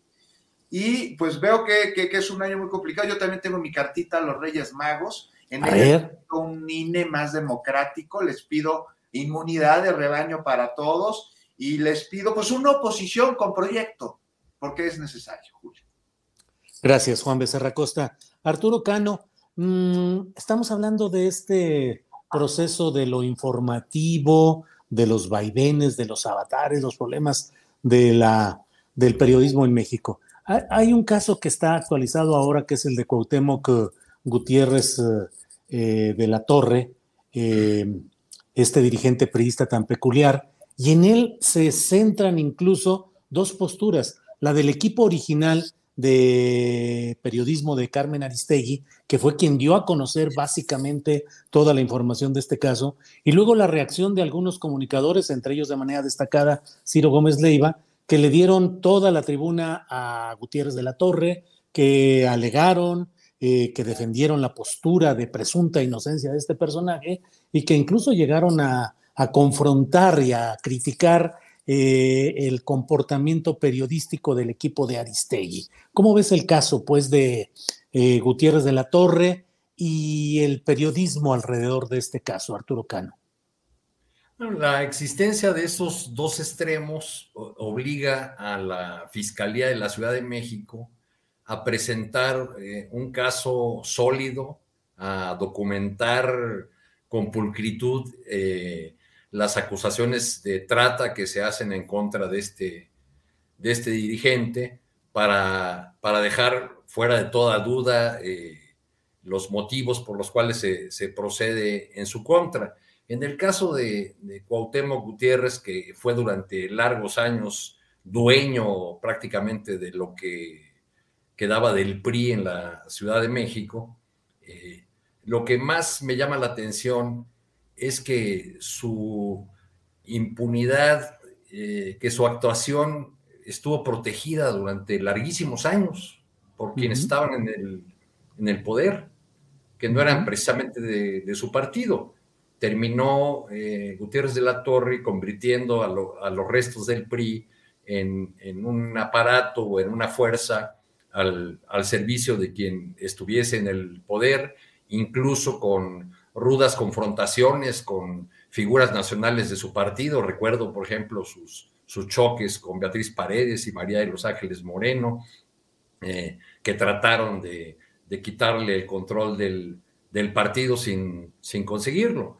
Pero creo que es un buen ejemplo de, de cómo eh, la clase política, sin importar los colores, eh, se protege a sí misma, garantiza espacios de, impunidad y, la obligación de, de la actual fiscalía que If you're looking for plump lips that last, you need to know about Juvederm lip fillers. With Juvederm Volbella XC and Juvederm Ultra XC, your lip look, whether it's subtle or bold, can last up to one full year with optimal treatment and no additional maintenance. Find a licensed specialist and see if it's right for you at Juvederm.com today. That's J U V E D E R M.com. Add fullness to lips in adults over 21 with Juvederm Volbella XC or Juvederm Ultra XC. Do not use if you have severe allergies or a history of severe allergic reactions, or if you're allergic to lidocaine or the proteins used in Juvederm. Tell your doctor if you have a history of scarring or taking medicines that decrease the body's immune response or that can prolong bleeding. Common side effects include injection site redness, swelling, pain, tenderness, firmness, lumps, bumps, bruising, discoloration, or itching. As with all fillers, there's a rare risk of unintentional injection into a blood vessel, which can cause vision abnormalities, blindness, stroke, temporary scabs, or scarring. For full important safety information, visit juvederm.com. You should celebrate yourself every day, but some days you should celebrate with jewelry. Whether you want to commemorate an unforgettable moment or just bring some added sparkle to your collection, Blue Nile can offer you expert guidance and a wide assortment of jewelry of the highest quality at the best price. Go to Bluenile.com today and experience the ease and convenience of shopping Blue Nile, the original online jeweler since 1999. That's Bluenile.com. Bluenile.com. Recaerá finalmente sobre el gobierno de Claudia Sheinbaum. Por eso es muy importante que, que el caso sea presentado pulcramente, porque con esto de la sucesión adelantada, ya toda, todo tipo de jugadas, incluso las, las judiciales, se leen eh, como movimientos en el, en el tablero de la, de la adelantada sucesión. Gracias, Arturo Cano. Alberto Nájar, em, ¿cómo ves este tema de eh, Gutiérrez de la Torre, eh, liderazgo construido artificial o genuinamente en torno a este personaje, la protección que tuvo en su momento y el desenlace que está viéndose, al menos en su consignación y su sujeción a proceso, respecto a este eh, ex dirigente priista Alberto Najar. Mira, aquí coincido con Arturo que la Fiscalía está obligada a presentar un caso sólido. Em, y por lo que se ve hasta ahora, pues sí, el términos del expediente es un caso que tiene elementos, parece bastante sólido. El problema es que está fincado en una eh, acusación que no necesariamente garantizaría una sanción ejemplar como la que se pudiera esperar, esperar al menos mediáticamente, en contra de este personaje que sí es bastante peculiar, bastante extraño, em, porque está acusado de tentativa de trata eh, y de asociación delictosa. Por este último de, eh, acusación sí podría tener, y de hecho la tuvo, una prisión preventiva oficiosa que se basó, según entiendo, más por el hecho de que Cuauhtémoc Gutiérrez se dio a la fuga y pues fue aprendido un año, tiempo después de que, de que se estableció la petición de una orden de detención en su contra. Pero al final del día, el tema eh, puede derivar en una sanción que no correspondería con lo que, con lo que se espera de una situación como la que se denunció en la cual participaba este personaje. Me llama la atención que se le acusa de, encabezar una red de, trata de personas eh, y sin embargo solamente hay uno o dos, dos detenidos más, creo. Y para hacer una red, pues tendría que ser más extensa, aunque en términos legales pudiera ser que se pudiera eh, solventar. También sería importante que en esta investigación, en este proceso judicial que ya existe en contra de Cuauhtémoc Gutiérrez de la Torre, se lograra una protección suficientemente sólida para otras víctimas de este grupo y de este personaje, para que se animaran a, comparecer ante el juez y presentar su caso y de esa manera fortalecer eh, de una manera más sólida este proceso en contra de Cuauhtémoc Gutiérrez. Eh, y también sería importante que la investigación se extendiera, uno, hacia quienes protegieron durante tanto tiempo, más de cinco o siete años, al, ex líder del, Partido Revolucionario Institucional, y me refiero concretamente a funcionarios de Miguel Ángel Mancera, que de una u otra forma operaron todavía hasta hace poco para eh, alertar de las pesquisas en contra de Cuauhtémoc Gutiérrez. Sería bueno que se extendiera la, pesquisa en contra de esos personajes y también de otros que fueron de una u otra forma beneficiados de la red de, eh, de trata de la que se acusa a Cuauhtémoc Gutiérrez, políticos también de otro, inclusive otras entidades, se habla de Veracruz, por ejemplo, donde también operó esta, este mecanismo de, abuso en contra de mujeres que llegaban con la idea de ser contratadas para un empleo eh, que no necesariamente tenía que ver con lo que terminaba haciendo, que era eh, satisfacer eh, los servicios sexuales de este, de este personaje. Más allá de eso, a mí me parece importante que se haya logrado esta captura. Es un mensaje para terminar con la impunidad. Y también me parece eh, eh, un poco eh, un señalamiento para tomar un poco de atención de la conducta que suelen tener algunos comunicadores, algunos medios y periodistas, medios de comunicación, que en un afán de la revancha o la enemistad o la envidia o no sé qué cosa en contra de otros que tienen más popularidad o que simplemente no coinciden con su posición política, o en el caso de quien defendió eh, duramente eh, al extremo a Cuauhtémoc Gutiérrez, eventualmente hasta los beneficios económicos, pues una lección también como para entender que el papel del periodismo no es casarse con una causa ni con un personaje, por más simpático o por más dinero que te pueda llegar a entregar. Al contrario, el periodista tiene que cumplir con una labor social independientemente de cualquier poder, espacio político, público o lo que sea. El servicio fundamental del periodismo está en otro lado, en la sociedad, no en personajes, no en los cuates, no en los amigos, no en tus propios problemas personales con otro comunicador, como creo yo entiendo que es este caso, Julio. Bien, Alberto, muchas gracias. Juan Becerra Costa, ¿Qué podemos, eh, qué lección nos va dejando en este momento el caso de Gutiérrez de la Torre, que fue un caso pues emblemático del abuso del poder y de toda una trama de agresiones contra mujeres eh, documentados en algunos casos y como dice Alberto, con necesidad de que haya pues una mayores testimonios para que el caso no quede endeble. Pero, ¿cómo ves todo este tema en lo general, Juan Becerra Costa? Pues ¿qué nos deja Julio? Nos deja a mí, me deja por lo menos el un sabor de boca de, que la justicia puede tardar, pero, pero llega, cosa que es un lugar común y que no sucede en todos los casos, ¿no?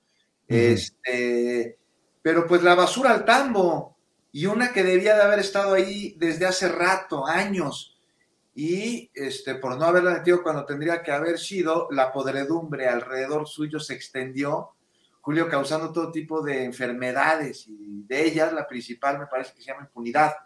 Ya lo decía Alberto, me parece que aquí, aquí está la nota, ¿no? Pero también está la corrupción y está el influyentismo, entre otras, y es que, pues la basura en sentido figurado y textual es lo que rodea a Cuauhtémoc Gutiérrez de la Torre, quien me gustaría recordar un poquito, un poquito de historia para, entender todo el entramado. Sí, él, sí, sí. Él, creció bajo la prosperidad del legado de sus padres en el negocio de la basura, precisamente, ¿no? Y fue el príncipe de la basura, el hijo de Rafael Gutiérrez Moreno, el zar de la basura, y de Guillermina Lazarina, le decían. Mataron a su papá en 1987 y entonces Cuauhtémoc dejó de ser el príncipe para convertirse en el nuevo rey de la basura. Pero más allá de los residuos, lo que lo que a él le gustaba era la política. Y pues a ver, yo me pregunto, ¿a dónde va el rey de la basura a hacer carrera política?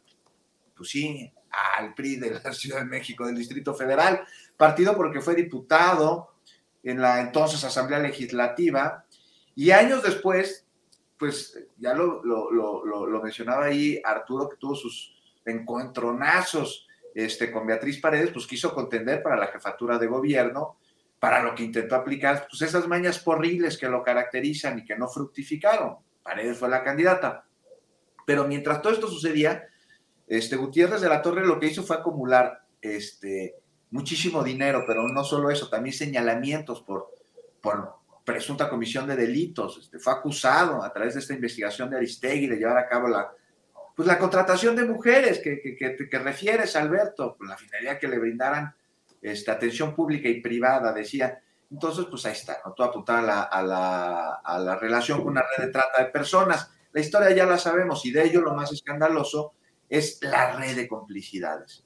O sea, aquí me parece que está el ojo del huracán. Una que lo mantuvieron ante esta presunta comisión de delitos, pues alejado, alejadísimo de la aplicación este, de la justicia y de destacar justo el sexenio de Mancera, en el que tuvo que haber sido protegido para no ser investigado a fondo. Bueno, Julio, su influyentismo con, Israel Betazos, porque pues, hay que nombrarlo, con Antio González, con César Camacho, siendo presidente del PRI, lo llevaron a no ser expulsado del partido. Eso por un lado. Pero su relación con Macera, ¿por qué lo defendió? Sale la duda, ¿no? ¿Por qué, ¿Por qué se dio impunidad de su caso durante su, gestión? Ante la gravedad de los delitos, la evidencia clara que había a través de las investigaciones y además una supuesta diferencia de partidos, ¿no? Mancera del PRD, Cuauhtémoc del PRI. Bueno, pues aquí se ve el amaciato claramente.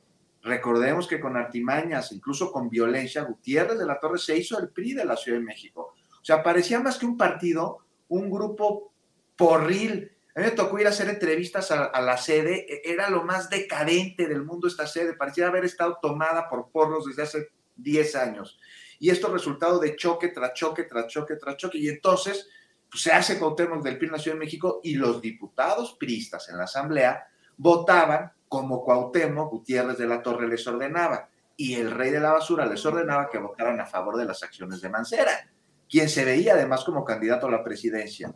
Claro que pactó Mancera con Gutiérrez.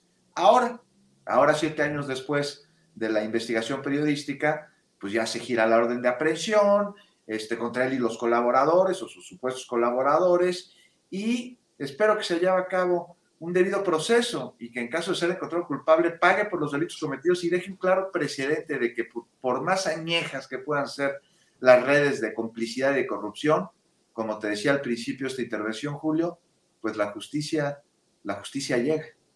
Sí. Bien, Juan Becerra Costa, gracias. Eh, recuerdo a quienes nos están siguiendo en esta transmisión que terminando esta mesa vamos a tener una entrevista con Victoriano Martínez, reportero del portal Astrolabio de San Luis Potosí, para que nos reporte sobre la visita de María Luisa Albores a San Luis Potosí para dar cumplimiento al decreto presidencial sobre la Sierra de San Miguelito. En medio de eh, pues noticias publicadas en varios medios de comunicación de San Luis que tienen interés también en las construcciones inmobiliarias allá, que están tratando de generar un ambiente difícil para esta visita de la secretaria y tratar de oponerse o resistir frente al decreto presidencial. Hablaremos con él y luego estaremos con Adriana Buentello para tener toda la información relevante de este día. Arturo Cano, em, pues que la Fiscalía General de la República pide 39 años de prisión para Emilio Lozoya y yo ya no entendía. Así es que Arturo, ¿qué onda con esto después de que la llegada, el trato privilegiado, eh, la información privilegiada que iba a dar hacia arriba, que iba a abarcar cuando menos a eh, Videgaray, a Luis Videgaray, y, de, y hoy pareciera que regresamos al principio y la FGR dice cárcel, 39 años. ¿Cómo ves este tema, Arturo Cano? Pues yo creo que ya en este caso que, que sería emblemático para la lucha contra la corrupción de la 4T, eh, lo que nos queda es un, sabor de boca eh, un tanto amargo. Eh, por, lo que señalas, Julio, por todas las expectativas que, despertó la, aprehensión de Lozoya, su llegada al país, su calidad de testigo protegido, el costal de filtraciones que se fueron dando a lo largo del tiempo sobre los personajes a los que señalaba. En, rigor, lo que, lo que tenemos es pues, muy poca gente vinculada a este asunto y, un fuerte olor a, a componenda, a, arreglo, a manejo interesado eh, del asunto.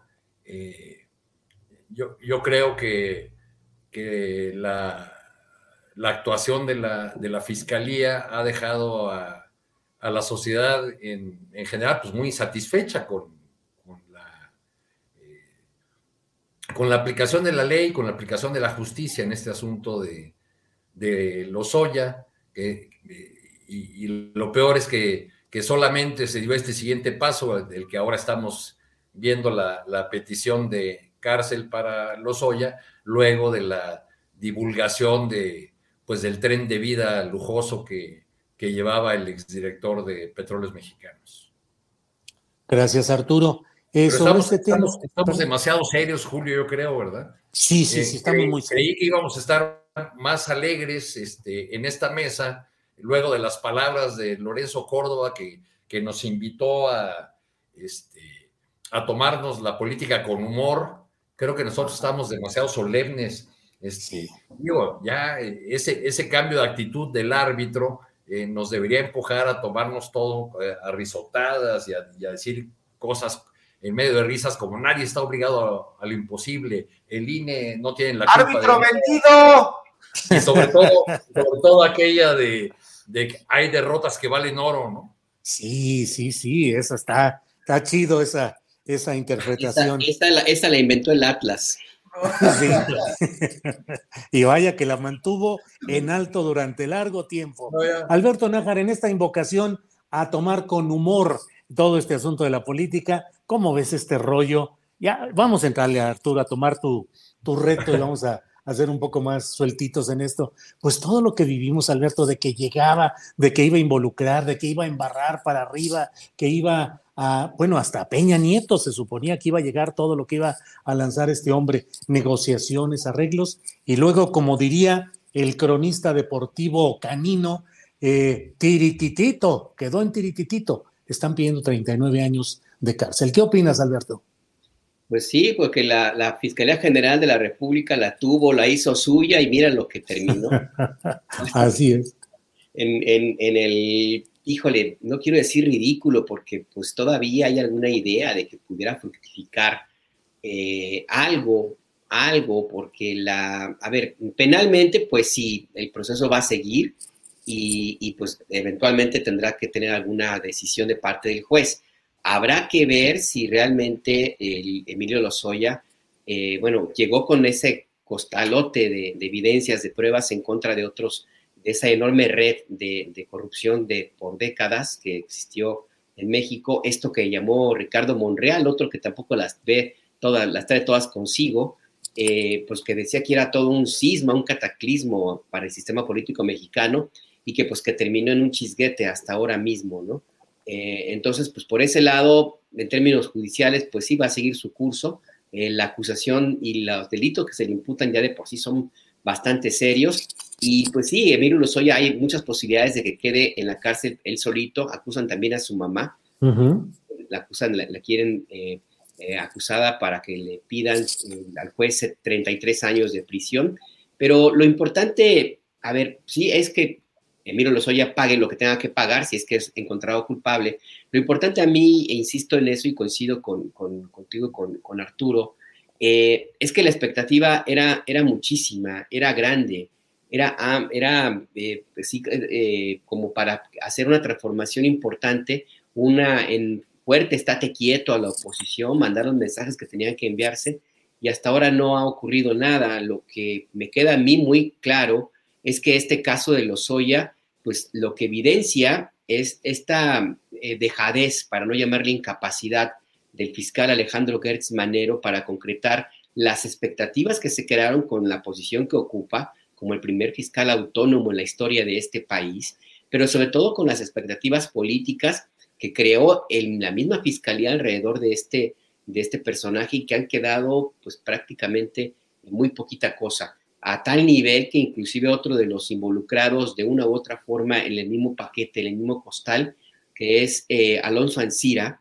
acusado también de eh, vender a sobreprecio una planta de fertilizantes con un sobreprecio de 200 y tantos millones de dólares, pues él también está muy feliz y contento en Estados Unidos y se resiste a pagar siquiera en los abonos chiquitos como se comprometió eh, la deuda eh, con el acuerdo que le permitió salir de, de, prisión. O sea, una tras otra, el fiscal Gertz Manero las encuentra negativas, no hay alguna, alguna victoria contundente que se pudiera presumir que, eh, que puede, pudo haber logrado.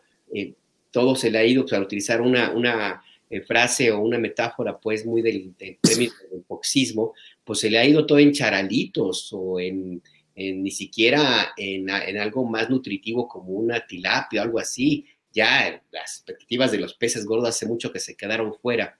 Entonces, sí, yo, yo veo en caso de Emilio Lozoya, veo más bien, sí, un emblema, no necesariamente del el fracaso de lo que pudiera ser una expectativa enorme en términos de cataclisma político, sino la confirmación también, la confirmación, pues, de la poca utilidad y del problema que representa para la 4T un fiscal de las características de Alejandro Gertz Manero, que es muy útil, que es, es muy, eh, digamos, rápido, que es muy eh, presto para eh, mover toda la estructura de la Fiscalía General cuando se trata de sus propios intereses, pero cuando se trata de casos que la sociedad mexicana espera, donde hay una actuación mayor, pues simplemente se queda como dormido. Bien, Alberto, gracias por esta, este comentario. Juan Becerra Costa, ¿cómo ves pues el tema de Emilio Lozoya, que bien pudo haber sido aprendido en su momento y en su momento después de los trámites eh, procesales correspondientes, pues la FGR pedir los 39 años de cárcel y se acabó, pero nos hicieron creer que había una posibilidad de las grandes revelaciones que iban a estremecer al sistema político mexicano. ¿Cómo ves el tema, Juan Becerra Costa? pues nos la hicieron creer porque se la quisieron creer, porque así se las vendió Lozoya, me parece. No sé, mira, de entrada, claro, o sea, ¿por qué no lo, los 39 años desde un principio y nos ahorramos todo este merequetengue? Digo, de entrada 39 años me parecen pocos, pero que mejor regrese la lana que se robó, que pues sí. contra sus cómplices, sus jefes, ¿verdad que estaría mejor? Pues porque año y medio más o menos de que se inició el proceso no tenemos nada. Un proceso en el que claramente Lozoya sí tiene responsabilidades penales, pero sobre el que se espera claridad en el entramado de esta red de corrupción que durante el sexenio de Peña Nieto causó varios de los peores saqueos que han existido en contra de los mexicanos. Estamos hablando aquí de un sexenio que más allá de casas blancas, que bueno, vamos a meterle tragicomedia, Arturo, las casas blancas, algo que el presidente realmente no entendía que estaba mal porque así se hacían las cosas y así las entendieron él y su equipo. Oiga, ¿por qué están tan enojados? ¿Te acuerdas que decía que no entendía que, cuál era el asunto de la Casa Blanca? Pues así se centró ese sexenio en ver cómo se llenaban los bolsillos, ¿no? Quienes están encargados de gobernar y de administrar el país. Entonces, pues es posible que desde el aeropuerto en Texcoco, la estafa maestra, Odebrecht, la reforma energética y demás escándalos de corrupción, estemos viendo aquí nada más una puntita de un iceberg. Pero ya, de esta puntita, en lo cuanto se sabe y a la fecha en la que estamos, a partir de que iniciaron los procesos, tampoco sabemos lo que, lo que deberíamos saber. Porque no es posible que con toda la voluntad política que se dice que hay, con los mecanismos anticorrupción, con las detenciones, la Fiscalía no cuente hoy con más detenidos en estos casos. Y por supuesto, como decías, Alberto, pues más allá de, de tilapias, o sea, peces gordos, porque Aquí todos los caminos de la corrupción durante el sexenio pasado conducen a Peña y a Videgaray, pero no son los únicos. La operación por estos fraudes requiere de coordinación entre distintas dependencias e instituciones financieras. ¿Dónde están los operadores? ¿Quiénes son? Y, no se pregunta en un aire de revanchismo, sino de búsqueda de claridad para que se haga justicia, que, que además sea reparativa, que me parece que será la más adecuada. Porque de qué nos sirve tener a los Oya 39 años en el bote y a su señora madre 25 si se van a guardar lo que se robaron, que bien podría ayudar a comprar más vacunas o a construir escuelas, en fin. Aquí el pendiente me parece que es investigar y consignar para que después haya reparación, pero de fondo y con todos los implicados, ¿no? O sea, no nada más por encimita, por lo que hay que seguir, pues el dinero, dar con los recursos. Algo que pues ha sido muy complicado si la Fiscalía Reumática y la Unidad de Inteligencia Financiera han tenido rencillas, como vimos que sucedió, o si la Fiscalía se atiene exclusivamente al testimonio de una persona y no investiga, en este caso los oye, no investiga por su parte, en fin. Me parece que en este tema, pues estamos en pañales, Julio, y que a la voluntad política le hace falta pues, voluntad operativa en impartición de justicia por parte del fiscal y de sus gentes, ya lo decía Alberto, es, para sus rencillas familiares es muy eficiente, pero parece que es un asunto de interés nacional, pues vemos que no tanto. Entonces pues es como, como haber estado en, un, en una especie de coma jurídico, después de todas las expectativas sobre los señalamientos que iba a hacer Lozoya, pues resulta que no, pues 39 años de cárcel.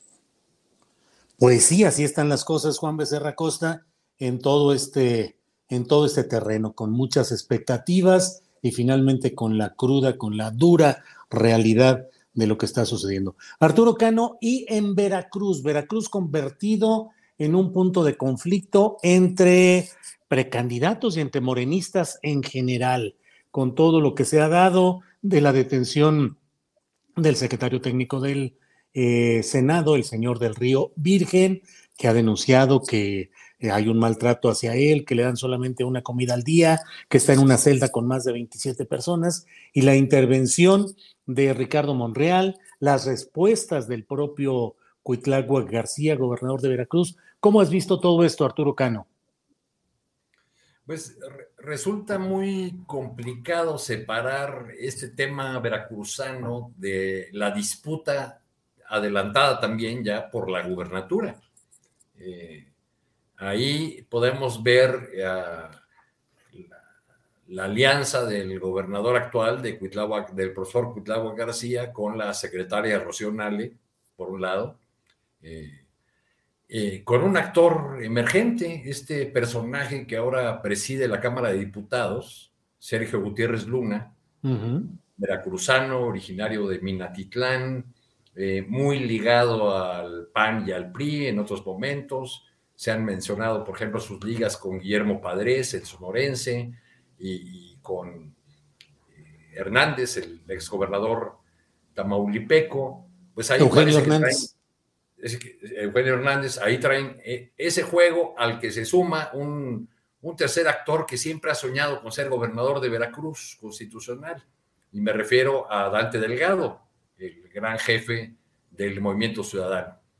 Creo que esos ingredientes sumados a, eh, a, la, a, la, manera de hacer política, la veracruzana, que no se caracteriza o nunca se ha caracterizado por sus eh, formas suaves, pues han, han, llevado a, esta, a este conflicto que, que yo leo ya de plano, eh, a lo mejor lo de lo de Monreal ya es un rebote que toca un suspirante presidencial, pero lo, leo más en el contexto local, en, estos, en esta lucha eh, adelantada ya por la, eh, por la nominación de Morena a la, a la gubernatura de Veracruz, por la sucesión de, de Cuitláhuac, y me parece lamentable que si, que si es así, eh, pues vivamos este proceso de judicialización de la política o politización de la justicia, como se quiera, como se quiera ver,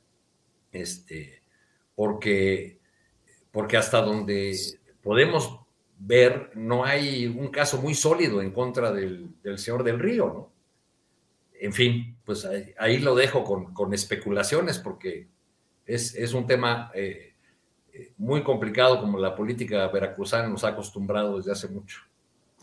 así es. Arturo, gracias. Alberto Nájar, Veracruz, eh, detención de, de, este secretario técnico del Senado, entra en acción Monreal, pone un tuit eh, Marcelo Ebrar, les va como en feria a todos, en fin, una serie de derivaciones de este hecho veracruzano. Te pido tu reflexión sobre ello y también te pediría que me dijeras qué opinas de esta presencia de Dante Delgado y particularmente del Movimiento Ciudadano, que me parece que está en una tarea incesante de recolección de inquietudes, escisiones de Morena y que me parece que va creciendo en ese sentido Movimiento Ciudadano. Pero por favor, tu opinión, Alberto.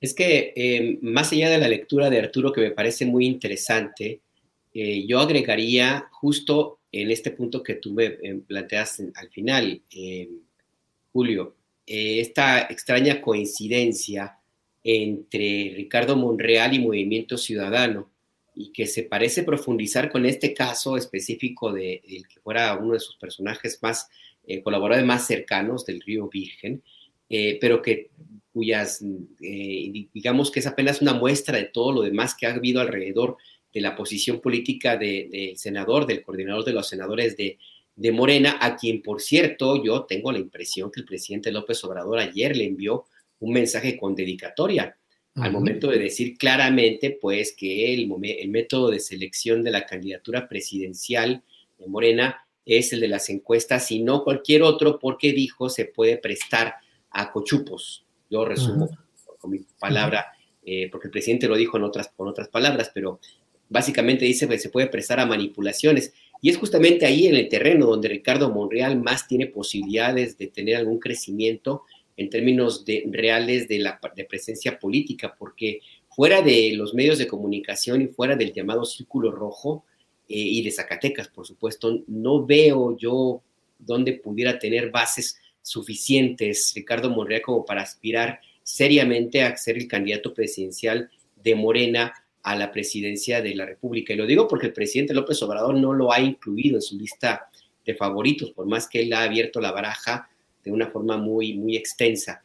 Eh, y por eso es que yo veo que este caso del Río Virgen es como una muestra del acercamiento que hay de, eh, de Movimiento Ciudadano, Dante Delgado, hacia Ricardo Monreal y detrás de Dante Delgado también eventualmente hacia otro, otro grupo de opositores que no están muy, muy contentos ya con este grupo extraño eh, pinochetista que se llama Va por México o algo así y que también sufrió, sufrió una fractura, nació un famoso Frente Cívico Nacional, creo que sí, Y bueno, tú hablaste con Cecilia Soto, ella dio una pista, una clave que lo comentaba también Arturo en algún momento el año, el año pasado, en el sentido de que dijo Cecilia Soto, vamos a tomarnos un buen rato para decir el candidato.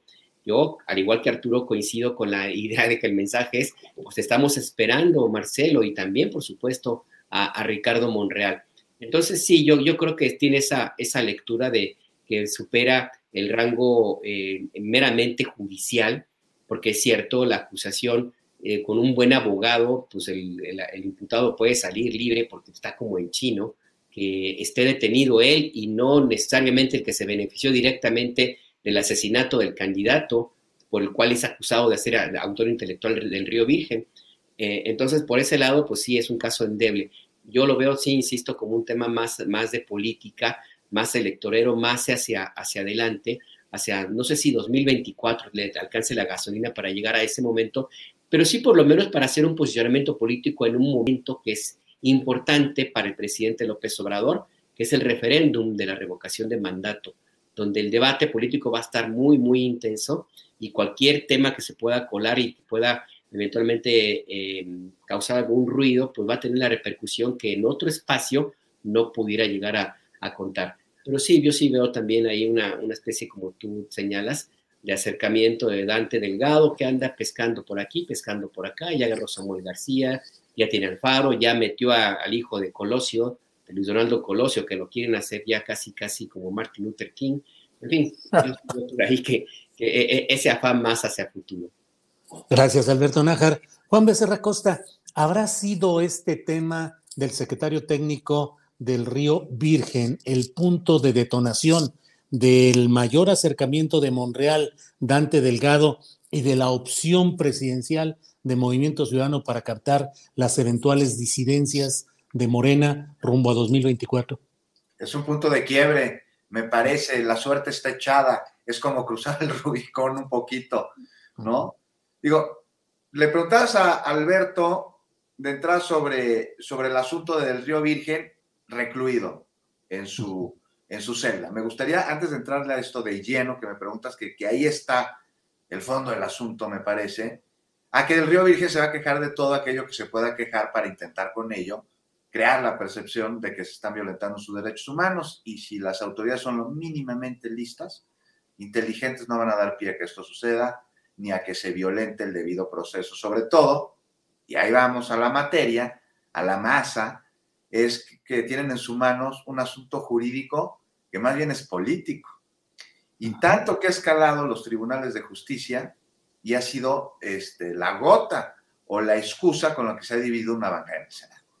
Y es que la mitad de los senadores del grupo parlamentario Morena, hay que decirlo, no están de acuerdo con la propuesta presentada en la Junta de Coordinación Política de desaparecer, hazme el favor, los poderes del Estado de Veracruz. Vamos a hablar de la comisión. Carece de validez. Ayer tuve la oportunidad de, junto con mi compañera ahí en Capital 21 de Azul Alzaga, de entrevistar a la senadora este, Antares. Y Antares nos dijo que esta comisión este, carece por completo de validez. ¿Por qué?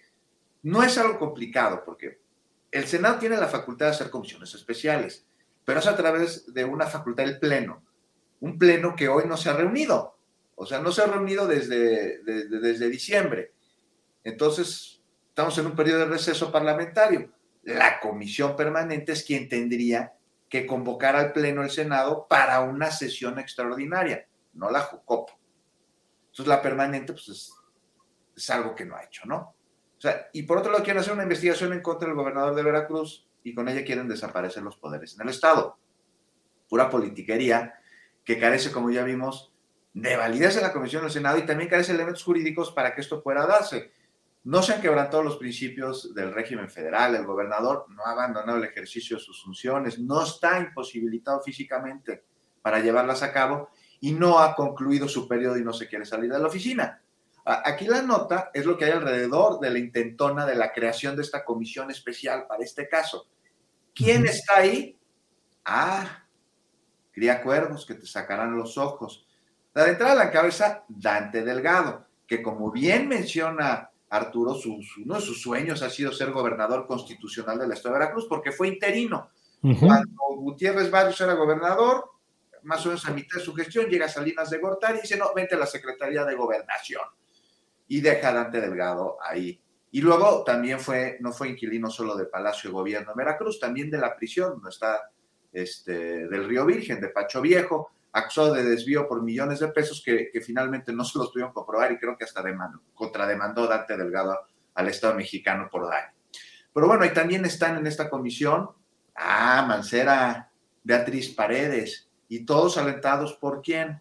Por Monreal, en una acción pues derivada de su conducta que a mi parecer ha sido, como te decía Julio, cruzar el Rubicón, alias es, la suerte ya está echada. Y eso es algo que veíamos que iba a suceder. No sabíamos cuándo, bien a bien, bajo qué contexto. Bueno, pues fue en este, en la detención del Río Virgen. Gente, claro. era muy suya, cuyo proceso definitivamente debe estar apegado a justicia, pero que ha pasado un segundo término en la opinión pública y se ha convertido en la válvula de escape de desavenencias y que han dejado ver aún más claramente el costo de los pragmatismos y alianzas hechas con personas que evidentemente no comparten el sentido del presidente en la transformación que cabeza, sino que lo acompañaron, lo han acompañado para ver qué podían o qué pueden jalar para su propio molino, y esto es algo absolutamente normal, ya lo decía el presidente. ¿No? Y me parece que sería ingenuo, por no decir otra cosa, pensar que este tipo de divisiones y arrebatingas no se hubiesen dado o que no se iban a seguir dándose, pues la llegada de Morena al claro. 18 no es el nacimiento de una generación espontánea de una clase política. Ya voy a acabar, Julio, nada más. Es decir, que tampoco este, e, es, el nacimiento de un movimiento, es el triunfo de un proyecto que consigo traer, además de un cambio de paradigma, también mucho de lo que se busca erradicar consigo, viene junto, viene revuelto. Por eso la transformación no solo es del partido, del gobierno hacia afuera, también debe darse hacia adentro. Y situaciones como la que estamos viviendo con Monreal ayudan a que la cuarta transformación se purgue de parásitos. Ahora vamos a ver si es así. Vaya bien, Juan Becerra Costa, muchas gracias. Eh, son las 2 eh, de la tarde con 54 minutos. Les recuerdo a quienes nos escuchan que enseguida de esta mesa vamos a tener al reportero Victoriano Martínez de San Luis Potosí para que nos reporte lo que está sucediendo en la visita de María Luisa Albores, secretaria del Medio Ambiente, a San Luis Potosí para cumplir con el decreto presidencial que protege a la Sierra de San Miguelito. Arturo Cano, pues solemos decir que los postrecitos, así es que para iniciar bien el año, lo que tú quieras decir, lo que quieras agregar en esta parte final del programa. Arturo Cano. Tu micrófono. Habías puesto en la mesa, Julio, el tema de la, eh, de la ministra, de la nueva ministra Sí. de la Suprema Corte, Loreta Ortiz. Me llamó la atención en esa ceremonia protocolaria donde le dan la bienvenida con las formas de rigor, aunque, aunque en los pasillos de la Corte se diga por lo bajo otra de la 4T eh, y, no con, y no con mucho gusto. Me llamó la atención la frase que le dedicó el ministro Gutiérrez Ortiz Mena, que dijo, la corte es Ulises de regreso a casa, fuertemente atado al mástil de la Constitución para resistir el canto de las sirenas. Entiendo que el ministro se refiere por canto de las sirenas a el Poder Ejecutivo y a la cercanía de la ministra Loreta Ortiz, que como se sabe eh, lo ha sido a, Andrés Manuel López Obrador desde hace mucho. Pero bueno, ya usando esa, esa figura eh, o esa inclinación literaria del señor ministro, yo diría que, la, que si la Suprema Corte es Ulises, pues tiene su Penélope, y su Penélope es el aparato de justicia eh, corrupto, anquilosado, eh, que comete todos los días injusticias contra gran parte de la población. eh, y, bueno, lo que la, todas las resoluciones muy aplaudidas por la sociedad y muy necesarias de la Suprema Corte se topan luego con esa, con esa Penélope que es el aparato de justicia, porque esa Penélope desteje en la noche lo que la Suprema Corte le envía. Claro, claro, Arturo Cano. Gracias. Em, Alberto Nájar, ¿qué, ¿con qué quiere cerrar? Postrecito, Em, ministra de la Suprema Corte, lo que tú desees, por favor, Alberto. Pues mira, más allá de la ministra de la Suprema Corte, que a mí me parece importante que haya ya cuatro ministras eh, y que y ojalá, ojalá que se le quitara lo conservador a ese espacio tan importante que es uno de los tres poderes de la, de la Unión y que nada más de suyo propio por la, no solo por los tiempos políticos, sino por las decisiones y la conformación es muy distinta a la que hubo con Vicente Fox. Yo quisiera así rapidísimo, algo que me acabo de encontrar en uno de los chats de, de periodistas que tenemos, pues ahora resulta que Roberto Palazuelos, este es actor, Sí. hotelero, quiere demandar a Lidia Cacho eh, porque hubo una, una publicación de Lidia donde me lo menciona como parte de una estrategia para despojar de terrenos ejidales a un grupo de campesinos en, en la Riviera Maya. Bueno, Roberto Palazuelos, el- a lo- a lo que me llama la atención es la de esto, por supuesto que es eh, de riesgo de que quiera demandar a, a Lidia Cacho, sino que me vengo a enterar que quiere ser gobernador de Guerrero. Yo no sabía, ¿ustedes tenían noticias de eso? De, de Quintana Roo. De Quintana Roo. De Quintana Roo. No, sí. Bueno, con razón. Bueno, donde, donde lleva a cabo los despojos. Sí, exactamente. Pues sí, él, él es uno de los principales eh, depredadores de las playas de, de la- de Quintana Roo, de la Riviera Maya. Bueno, pues quiere ser gobernador, según me, me voy enterando. Yo, yo no lo sabía. Por el PRD. Pues Sí, por el. PRD. O sea que Hay la- pláticas. coincido con, con mi querido Juan Becerra Costa, este año va a ser muy, muy divertido. Y, Bueno, luego, luego llegan personajes eh, eh, tan o más impresentables que Palazuelos al poder. Hace rato que hablábamos de Gutiérrez de la Torre, olvidé señalar que, que el alcalde de Magdalena Contreras es de su grupo político. Muchas. No, No, hombre. No, y Palazuelos por el PRD, Alberto, en Quintana Roo. O sea, bueno, por lo menos tienen que, que, que, pues uno ya es, es- es el sol quemado y el otro está quemado por el sol. Entonces yo creo que es la única relación. Entonces va a ser el niño verde o el ex niño verde que ya está muy lagartón, va a ser su secretario de medio ambiente, seguramente. Sí, claro, claro, imagínate. O secretario de Finanzas directamente. Sí, para o, estar ahí. bueno, o por lo menos entrenador de paracaidismo. Sí, así es. Bien, Alberto. Juan Becerra Costa, para cerrar esta mesa, por favor, el postre con lo que tú desees agregar. Por favor, Juan. Pues sabes que me parece inusitado la reacción que he visto con respecto al anuncio que se dio de becas para niñas, niñitos de, de- de- de primaria, ver a ex becarios ya con doctorados, algunos egresados del Instituto Mora, Sí. el gran Instituto Mora, quejándose de las becas, diciendo que es pura demagogia, que es tirar el dinero a la basura y que pues no, que, que, que por méritos, ¿no? A niños de primaria. Y esto trae mucho de fondo, ¿no? Más allá de que, oye, como un ex becario se queja de que anden dando becas, no es tan simplista como lo que estoy diciendo, es síntoma de un modelo en el que la desigualdad es una virtud y el intento por crear una sociedad equitativa es para ellos absolutamente ineficaz.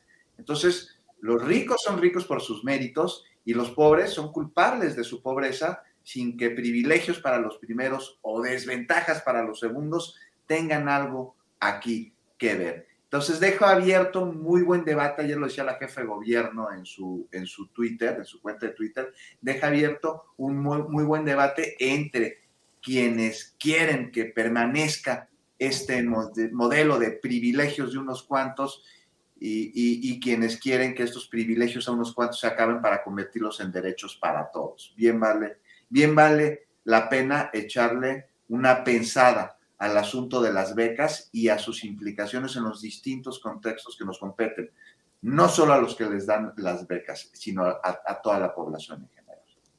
Muy bien, Juan Becerra Costa, muchas gracias y bueno, pues hemos llegado, estamos son las 3 de la tarde con un minuto y estamos ya eh, terminando nuestra mesa de periodistas. Arturo Cano, muchas gracias y buenas tardes. Muchas gracias, Julio. Buenas tardes, colegas y a todos los que nos acompañaron. Feliz año nuevamente. Gracias, Alberto Nájar. Gracias. Buenas tardes. Feliz año. Gracias a todos. Cuídense. Juan Becerra Costa, gracias y buenas tardes. Gracias y abrazos y muy, muy, muy feliz año a todos. Perfecto, muchas gracias. Seguimos en contacto. Nos vemos la próxima semana. Bien, pues vamos a seguir adelante con nuestro programa y vamos a tener eh, todo lo relacionado con San Luis Potosí, donde, como le he dicho, está el, um, esta visita de la Secretaría del Medio Ambiente, en la cual pues estamos atentos a lo que pueda ir sucediendo ahí. Es una visita de la secretaria Albores para eh, puntualizar los términos del programa de manejo y los acuerdos oficiales con el gobierno del estado de San Luis Potosí a cargo de Ricardo Gallardo Cardona para cumplir con este decreto presidencial. En unos eh, segunditos estamos eh, atentos a la comunicación con Victoriano Martínez. Victoriano es uno de los reporteros más reconocidos, más honestos y puntuales en San Luis Potosí y nos dará gusto poder platicar con él en este reporte acerca de esta visita que tiene como marco el hecho de pues la reacción de los grupos empresariales e inmobiliarios contra este decreto presidencial. Vamos a hacer una pequeñita pausa y regresamos en unos segundos para estar ya con este tema a continuación. Adelante, por favor.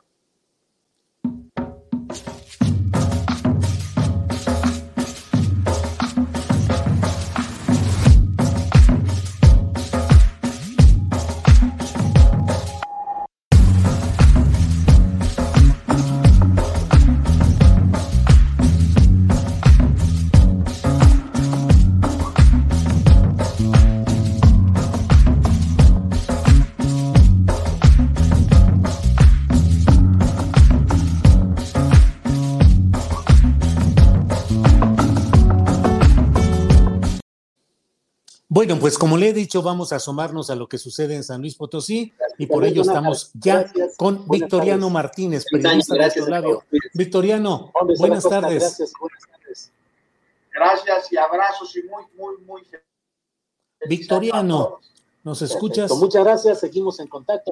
Victoriano, tienes tu YouTube prendido, creo yo, y se está, se está metiendo el sonido. Este, a ver, ya está fuera. Victoriano, ¿cómo estás? Buenas tardes. Ya, ya lo acabo de quitar. Perfecto, perfecto. Victoriano, ¿cómo va todo en San Luis Potosí con la visita de la secretaria Albores? Pues parece que todo corre como lo tenían previsto, este, porque se tuvo ya la, reunión, tuvieron una reunión que la hicieron en privado, este, donde firmaron un acuerdo de coordinación para generar información hacia las comunidades. De San Miguelito en esa reunión estuvieron tres que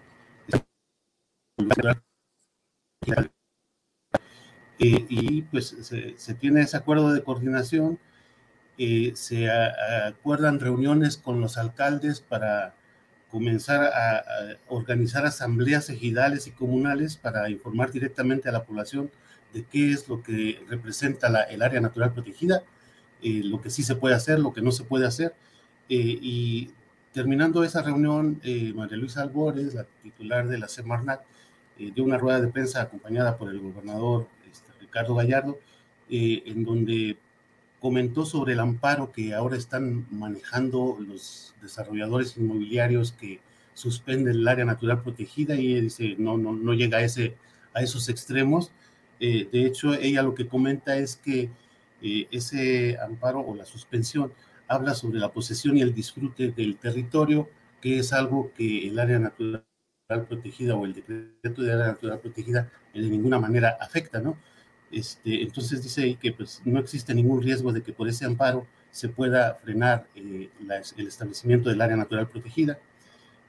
Y claro, de ahí se deriva a que habla de, que los grupos inmobiliarios seguramente, y, es, y eso ya está pasando, este, iniciarán una serie de actividades de desinformación con una campaña que a partir de esa, de esa suspensión del amparo afirman que ya se suspendió el área natural protegida y de hecho hay, hay una serie de medios que de manera muy, como si estuvieran en un concierto muy coordinado, este, están hablando de eso, ¿no? De, que se suspende el área natural protegida, pero eh, María Luisa Albores lo dice que, que no, o sea, que, que, ese amparo pues lleva un, está muy enfocado a las 1.805 hectáreas que se habían excluido, de que, que, se querían excluir del área natural protegida, pero este, hacia ahí, este, pues no va a haber ningún riesgo.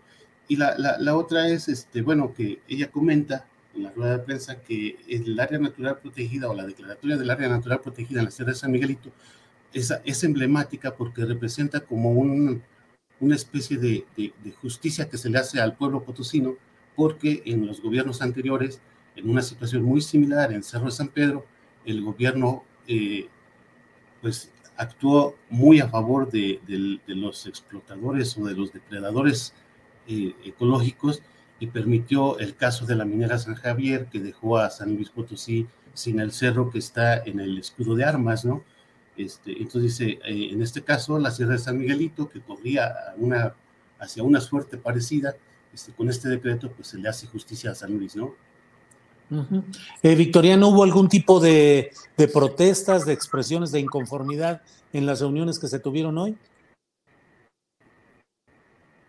Sí, de hecho, mientras estaba la reunión eh, de, María Luisa Albores con los alcaldes y con el gobernador en el Palacio de Gobierno, en la parte de afuera estuvieron integrantes del, Frente Agrario eh, Pro Familias de la Sierra de San Miguelito, pidiendo una entrevista con ella para, para, conocer más a detalle la información. O sea, ellos, ellos siguen insistiendo en una versión que es claramente sembrada por los desarrolladores inmobiliarios de que les están quitando sus tierras, ¿no? De que hay un despojo de sus tierras lo que María Luisa Albores pues, ha, insistido muy frecuentemente en que no hay ningún despojo, ¿no? que en realidad los que quieren despojarlos del, territorio son los desarrolladores inmobiliarios para generar ahí sus fraccionamientos.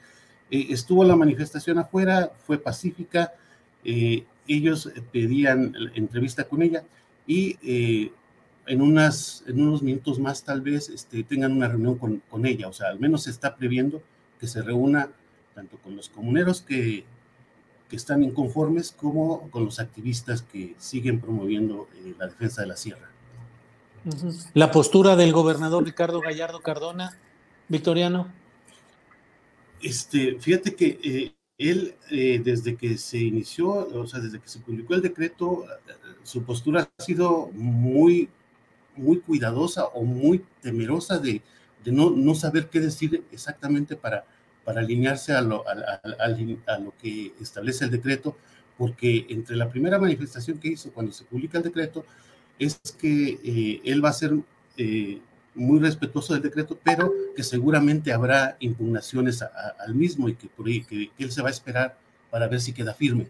Entonces, como si, como si esperara una reacción más, más fuerte de parte de los empresarios, ¿no? Eh, en, el, en, el, caso de la rueda de prensa, pues se le veía muy incómodo casi, casi como queriendo terminarla. Este, eh, en cuanto dijeron la última pregunta, fue el primero en pararse, como si tuviera un resorte que, lo quisiera, que quisiera escapar de ahí, ¿no?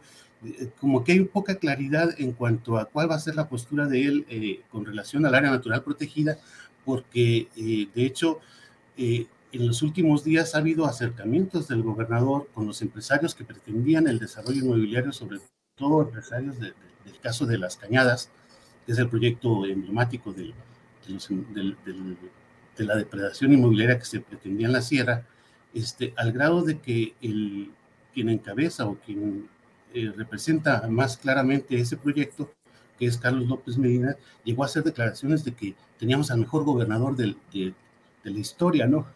Este, con, con apenas dos meses de iniciado el gobierno, este, había ese tipo de acercamientos, entonces, eh, de hecho, el, el punto en, que se haga la reunión de manera privada, pues da a entender que hay una cierta eh, resistencia de parte de la autoridad local, porque tenía algunos compromisos con algunos de los inmobiliarios, y si se hace en privado, pues es porque tuvieron que tratar eso pues sin que se pudiera ventilar públicamente, ¿no? Que habría que saber cómo estuvieron esas reuniones. Victoriano, hoy eh, los guardianes de la sierra, eh, que son quienes han impulsado la defensa de la Sierra de San Miguelito, eh, publicaron un tuit en el cual hay una imagen que dice que tiene chayotes y dice por qué lloran o algo así los medios chayoteros. Y se dice por ahí, en ese texto, que empresarios de medios de comunicación que a la vez son eh, inversionistas o parte del proyecto de las cañadas, están desarrollando una tarea de desinformación en San Luis Potosí. ¿Se está dando eso de que haya medios que por interés eh, comercial de sus dueños, que son a la vez inversionistas del proyecto de las cañadas, estén generando esta desinformación? Sí, y, es, bastante clara la, forma en que, se ha dado esa desinformación. Eh, eh, la suspensión que se da en el decreto es muy específica sobre la posesión de las 1.805 hectáreas del área de la, zona de, la comunidad de San Juan de Guadalupe, que en realidad, o sea, es, un, es un litigio específico sobre esas 1.800 hectáreas contra las 111.000 hectáreas que representa el área natural protegida. Eh, de hecho, hay una, hay, hay una, mm, una, una, parte de del acuerdo del, del, juzgado cuarto de distrito donde habla de que se dejen las cosas en el, en el estado en el que se encuentran en el caso de las 1.805 hectáreas. Y habla de una de una impugnación o un reclamo contra la desincorporación de esas 1.805 hectáreas, que ahí genera una confusión, porque no se sabe si se está reclamando que se estaban desincorporando esas 1.805 hectáreas de la comunidad de San Juan de Guadalupe, o lo que se reclama es que se les permita desincorporar esas 1.805 hectáreas. Ahora, cualquiera de las dos representaría este, que se quieren quedar con esas 1.805 hectáreas los, eh, los desarrolladores inmobiliarios pero yo me pregunto, ¿de qué les serviría comprar 1.800 hectáreas dentro de un área natural protegida donde no están permitidos hacer fraccionamientos? Podrían comprarlas, está bien que las compren, pero si se las pasan, si, si obtienen la propiedad de esas 1.805 hectáreas y están dentro del área natural protegida y no se pueden hacer fraccionamientos ahí, pues creo que de poco les serviría, ¿no? Claro, claro. Eh, Victoriano, ¿a qué hora se supone que se regresará de San Luis Potosí a la Ciudad de México o a otro destino la secretaria del Medio Ambiente, es decir, todavía tiene reuniones, según lo que nos decías, con algunas otras eh, eh, organizaciones. Sí, todavía tiene una, eh, reuniones con, se comentó con los del Frente Agrario Familias de Sierra San Miguelito que ellos iban a tener una reunión en unos minutos más. También existe en la agenda una reunión con los activistas de Guardianes de la Sierra y otros que han estado promoviendo eh, el área natural protegida, se, supone que tendría que ser terminando esas reuniones. Puede ser que sea entre las 5 o 6 de la tarde, tal vez cuando termine. Victoriano, pues muchas gracias por la información. A reserva de lo que desees agregar, te agradecemos mucho la oportunidad de estar informados con lo que nos aportas. Sí, no, al contrario, muchas gracias, Julio, y pues estamos a la orden. Muy bien, Victoriano Martínez, gracias y buenas tardes. Hasta luego. Gracias. Bien, pues ha sido Victoriano Martínez, periodista de San Luis Potosí, del portal Astrolabio. Em, bueno, pues vamos a seguir adelante. déjeme ver, creo que lo que sigue en unos segunditos, vamos a un momentito, sí, andamos con una serie de cosas bien, bien, inicio de año con muchos problemas tecnológicos, como le he dicho, los problemas derivados de varias aplicaciones, de los servicios de Internet, en las computadoras, bueno, todo, pero ahí vamos caminando.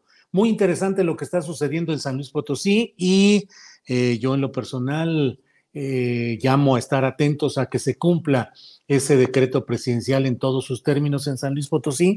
Efectivamente ha habido una suspensión provisional que ha dictado un juez de distrito en el litigio específico de las 1.805 hectáreas que los inmobiliarios quieren que queden no protegidas ambientalmente para poder construir ahí sus desarrollos. Ese es el fondo del asunto, pero no porque yo lo diga, sino que así está planteada la solicitud de amparo que hicieron estos ejidatarios y comuneros que están asociados con los empresarios inmobiliarios. Lo que ellos están diciendo es que se les permita vender a quien ellos quieran las 1.805 hectáreas que han sido el motivo sustancial de toda la discusión hasta ahora. El juzgado federal les ha dado una eh, resolución que suele darse de manera eh, frecuente cuando alguien solicita y dice, oye, está hay un ordenamiento o hay una decisión administrativa o judicial que me puede afectar. Suspende provisionalmente todo lo que se tenga que hacer en espera de que se tome la resolución definitiva. Eso es lo que ha pasado ahí. Los jueces de distrito suelen decir, claro, mientras se resuelve el fondo, vamos dejando las cosas como están, no le muevan ni a un lado ni a otro en esas 1.805 hectáreas, no en la totalidad de la sierra, pero sí son las 1.805 hectáreas que han constituido la parte difícil, complicada de lo que ha sido esta batalla de los guardianes de la sierra y parte de la sociedad potosina en defensa de esa sierra de San Miguelito. Entonces, pues habrá que estar atentos a lo que suceda. Es, es un negocio de miles de millones de pesos y además, pues sería la primera derrota en términos empresariales que tuviera este grupo eh, de empresarios inmobiliarios encabezados por Carlos López Medina, que normalmente han tenido siempre éxito en todas las... Uh, en todos los eh, manejos que han hecho de sus proyectos y de sus construcciones en zonas ambientalmente protegidas, pero que han ido mediante diversas artimañas, han ido acomodando para poder construir ahí. Bueno, vamos ya con mi compañera Adriana Buentello. Adriana, buenas tardes. ¿Cómo estás, Julio? Oye, qué locochón día. Pues sí, ahora sí que por todos lados se traba la computadora, no entran las imágenes, el desorden de Telmex, Telcel y otras eh, aplicaciones que no. Ese fue el culpable, Carlos Slim, ese es el culpable. Sí, sí, sí. ¿Cómo estás, Adriana? Bien, pues, ajetreada. bien ajetreada, pero también muy emocionada porque hoy llegan los Reyes Magos y la verdad es que yo sí tengo muchas peticiones bueno, son tres nada más, ¿verdad? Es que yo luego soy muy ambiciosa. yo quiero mandar como de a tres por cada rey mago. a ver, dinos, por favor. Primero, primero que no, bueno, los primeros dos, las primeras dos peticiones, los primeros dos deseos, Julio, que no nos desmoneticen, que no nos desmoneticen. y que, pues sí, sí, la verdad. Ah. También. Y el otro tiene que ver con el aspecto periodístico, Julio. Creo que eh, hay algo que de pronto no sé si te ha pasado, que el periodismo quedó en medio de dos frentes muy particulares, pues el antiperiodismo, ¿no? Lo que conocemos tradicionalmente como el periodismo chayotero, pero también lo que está vestido este, como periodismo o como periodismo militante que en realidad es propaganda. Entonces, como que siento que el periodismo está de pronto eh, pues inmerso en estos dos en estos dos frentes y, no se alcanza a entender cómo cuál es el objetivo. Entonces, que podamos los periodistas eh, explicar los fenómenos sociales y explicar también nuestra labor de manera pues más eh, acertada, quizá tener más acercamiento con, con, la gente. Y bueno, esos son mis, esos son mis deseos. Y pues es que este año se ve pues complicado, Julio, ¿no? Se ve complicado, se ve complicado, pero bueno, de esos retos es de los que nos nutrimos para salir adelante y bueno, seguiremos, seguiremos, Adriana, esos serían, eh, yo creo que también el planteamiento de este año, seguiremos, seguiremos, seguiremos. Vamos a seguir adelante. Adriana, ¿qué tenemos hoy de información relevante del día? Que hoy hemos dado con entrevistas y con todos estos enredos y no hemos podido asomarnos a las noticias del día. Pues ya algunos de ustedes adelantaban algunos temas. Sin embargo, hoy en la conferencia mañanera el presidente López Obrador solicitó pues apoyo a los hoteleros de la Riviera Maya a que colaboren con el gobierno federal y permitan la construcción de un nuevo trazo del tren Maya eh, que pasaría a espaldas de los eh, complejos turísticos instalados en la playa porque dijo que hay prisa. Vamos a escuchar. Y aprovecho para enviar un mensaje a los eh, hoteleros de la Riviera Maya que nos ayuden porque se está definiendo un nuevo trazo para el tren Maya y ojalá y cooperen, no les afecta sus terrenos, es decir, la parte que tienen construida, eh, se va a hacer un trazo en los espaldares de sus terrenos, ya no es a la orilla de la playa, sino en la parte de atrás, es un nuevo trazo y para eso eh, he comisionado, le he pedido al secretario de Gobernación que nos ayude, porque eh, tenemos el tiempo encima, no podemos detenernos, son obras que vamos a terminar a finales del año próximo. Bueno, Julio, mucha chamba tiene este año el secretario de Gobernación, Adán Augusto López, y pues también, Julio, hoy en un comunicado de la Universidad Nacional Autónoma de México informó que las clases en 2022 continuarán desarrollándose de forma híbrida en los diferentes planes de estudio, aunque el semáforo epidemiológico continúe en verde la universidad indicó que las condiciones para el regreso a las actividades universitarias en este inicio de año se mantendrán tal y como se llevaron a cabo hasta antes del inicio del periodo vacacional del mes de diciembre pasado. Y bien, todas las actividades se realizarán con el aforo que sea requerido, pero las diferentes dependencias también en este punto procurando el ingreso del personal en horarios escalonados y con atención a todas las medidas sanitarias, por lo que el uso del cubrebocas tendrá carácter de obligatorio en todos los espacios cerrados de la universidad. Esto vimos que lo publicó el día de hoy la Universidad Nacional Autónoma de México. Y también comentar, Julio, que eh, pues ayer por la tarde el senador de Morena, Eduardo Ramírez, dio a conocer lo que ustedes ya estaban también mencionando la tarde. Ayer estuvo esta conversación eh, con José Manuel del Río Virgen, detenido en Veracruz y acusó que permanece en una celda más, eh, con más de 27 personas y que solo le dan un alimento al día. Hoy, eh, bueno, ayer también por la noche, el coordinador del grupo parlamentario en el Senado, Movimiento Ciudadano, Clemente Castañeda, dijo que aunque el gobernador de Veracruz, Cuitláhuac García, se resista a aceptarlo, el Senado está documentando e investigando las múltiples denuncias de violaciones a los derechos humanos en Veracruz. Eh, esto a través de una comisión especial y finalizó el mensaje con la ignorancia nunca es buena compañía. Y, Julio, en la conferencia mañanera, hoy el presidente López Obrador dio a conocer que en diciembre pasado el Tecnológico de Monterrey ocupó el primer lugar en la práctica de despedir y recontratar a sus trabajadores. Si te parece, vamos a escuchar. Y aun cuando se modificó la ley y se está combatiendo el outsourcing, que crearon los neoliberales, todavía en diciembre tuvimos problemas, que se nos cayeron más de 300 mil empleos. El primer lugar en este diciembre, en este mecanismo de despido, lo tuvo el Tecnológico de Monterrey. ¿Y por qué lo digo? Porque quiero que se polemice y estoy seguro que los del patronato del Tecnológico de Monterrey van a atender este asunto.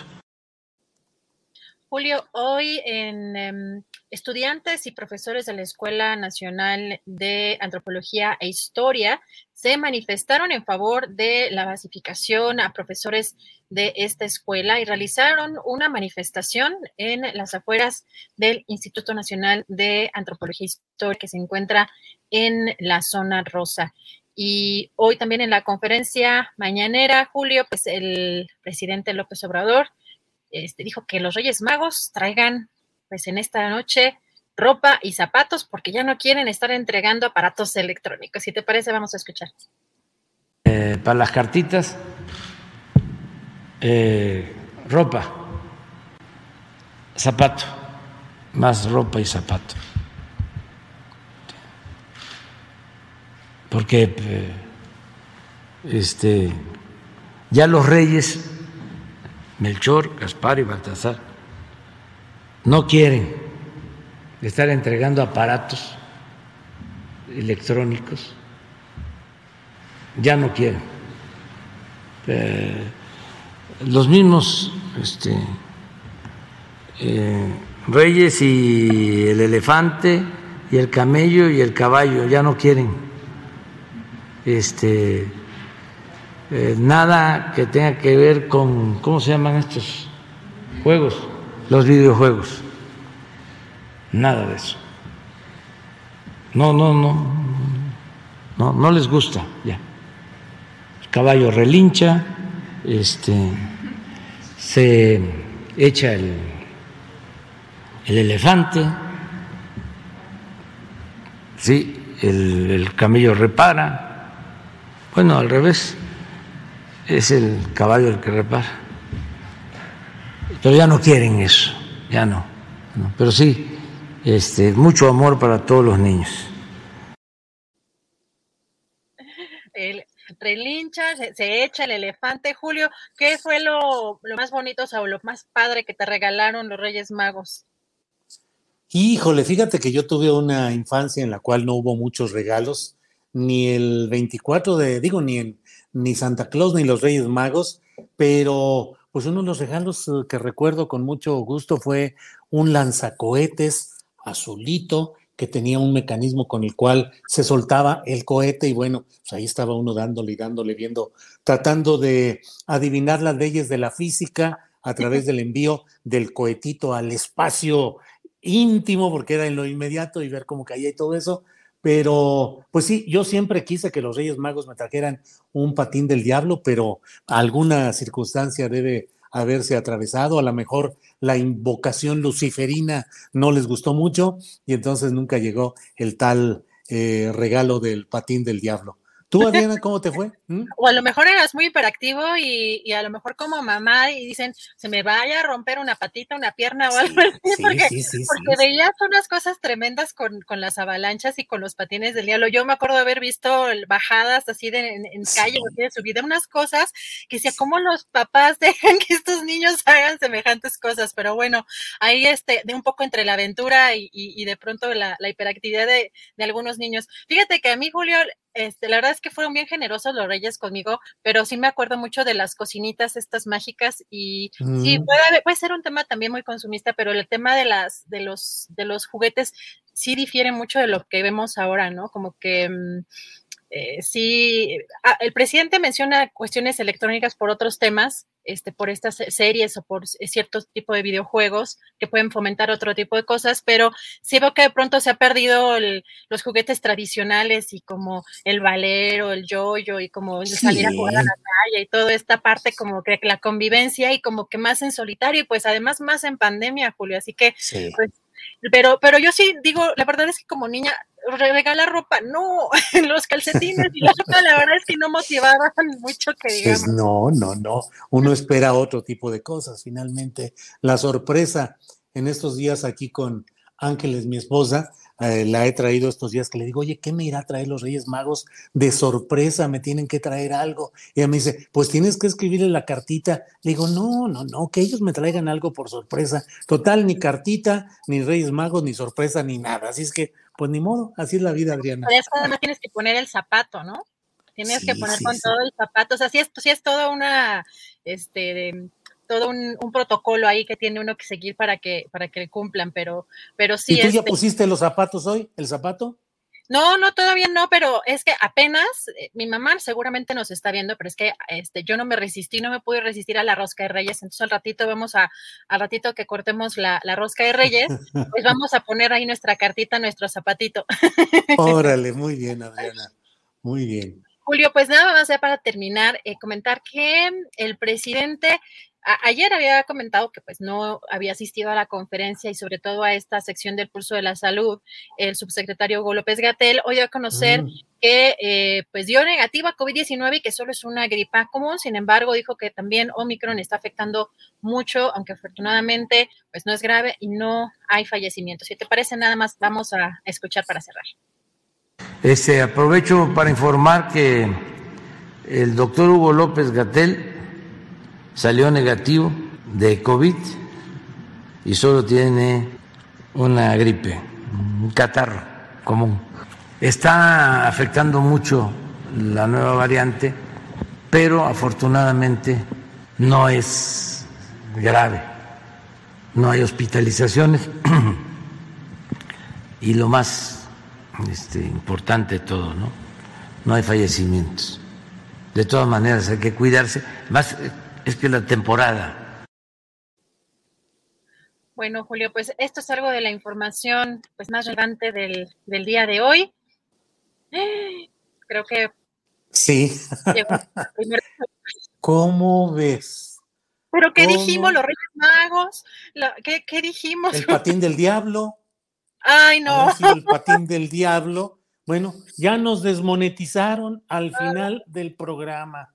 Hace un minuto nos llegó el aviso de que se limita nuestra monetización, eh, pues porque se considera que nuestros contenidos no son apropiados para los anunciantes. También que íbamos, íbamos invictos y además emocionados eh, con la idea de que ya nuestras peticiones, pues hay que ponerle la cartita a los Reyes Magos de que ya nos quiten estas cosas, Que, todos, nuestros espectadores, también nuestros, nuestra audiencia, nos ayuden a ponerle cartita a los Reyes Magos, porque está. Sí, sí, sí, sí. ¿De qué? ¿Qué hicimos? ¿Qué dijimos? ¿Cuál fue? Quien nos escucha, que nos ayude, que nos diga qué dijimos, qué hicimos, que pueda generar esta, esta desmonetización. En fin, pues haciendo las cosas.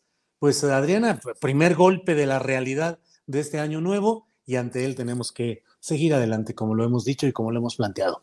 Eh, Adriana, vamos a, a, cerrar el programa de hoy, son las 3 de la tarde con 32 minutos. Vamos a agradecer a la audiencia, al público por su compañía, a la tripulación astillero y a prepararnos para el siguiente programa. Gracias, Adriana. Gracias, Julio. Gracias a todos. Pues buen provecho y nos vemos mañana.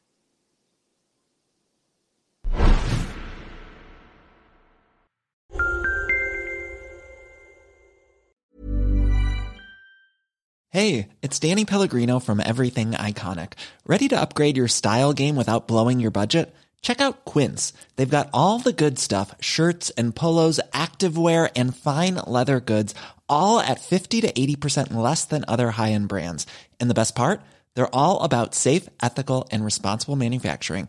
Get that luxury vibe without the luxury price tag. Hit up quince.com slash upgrade for free shipping and 365 day returns on your next order. That's quince.com slash upgrade.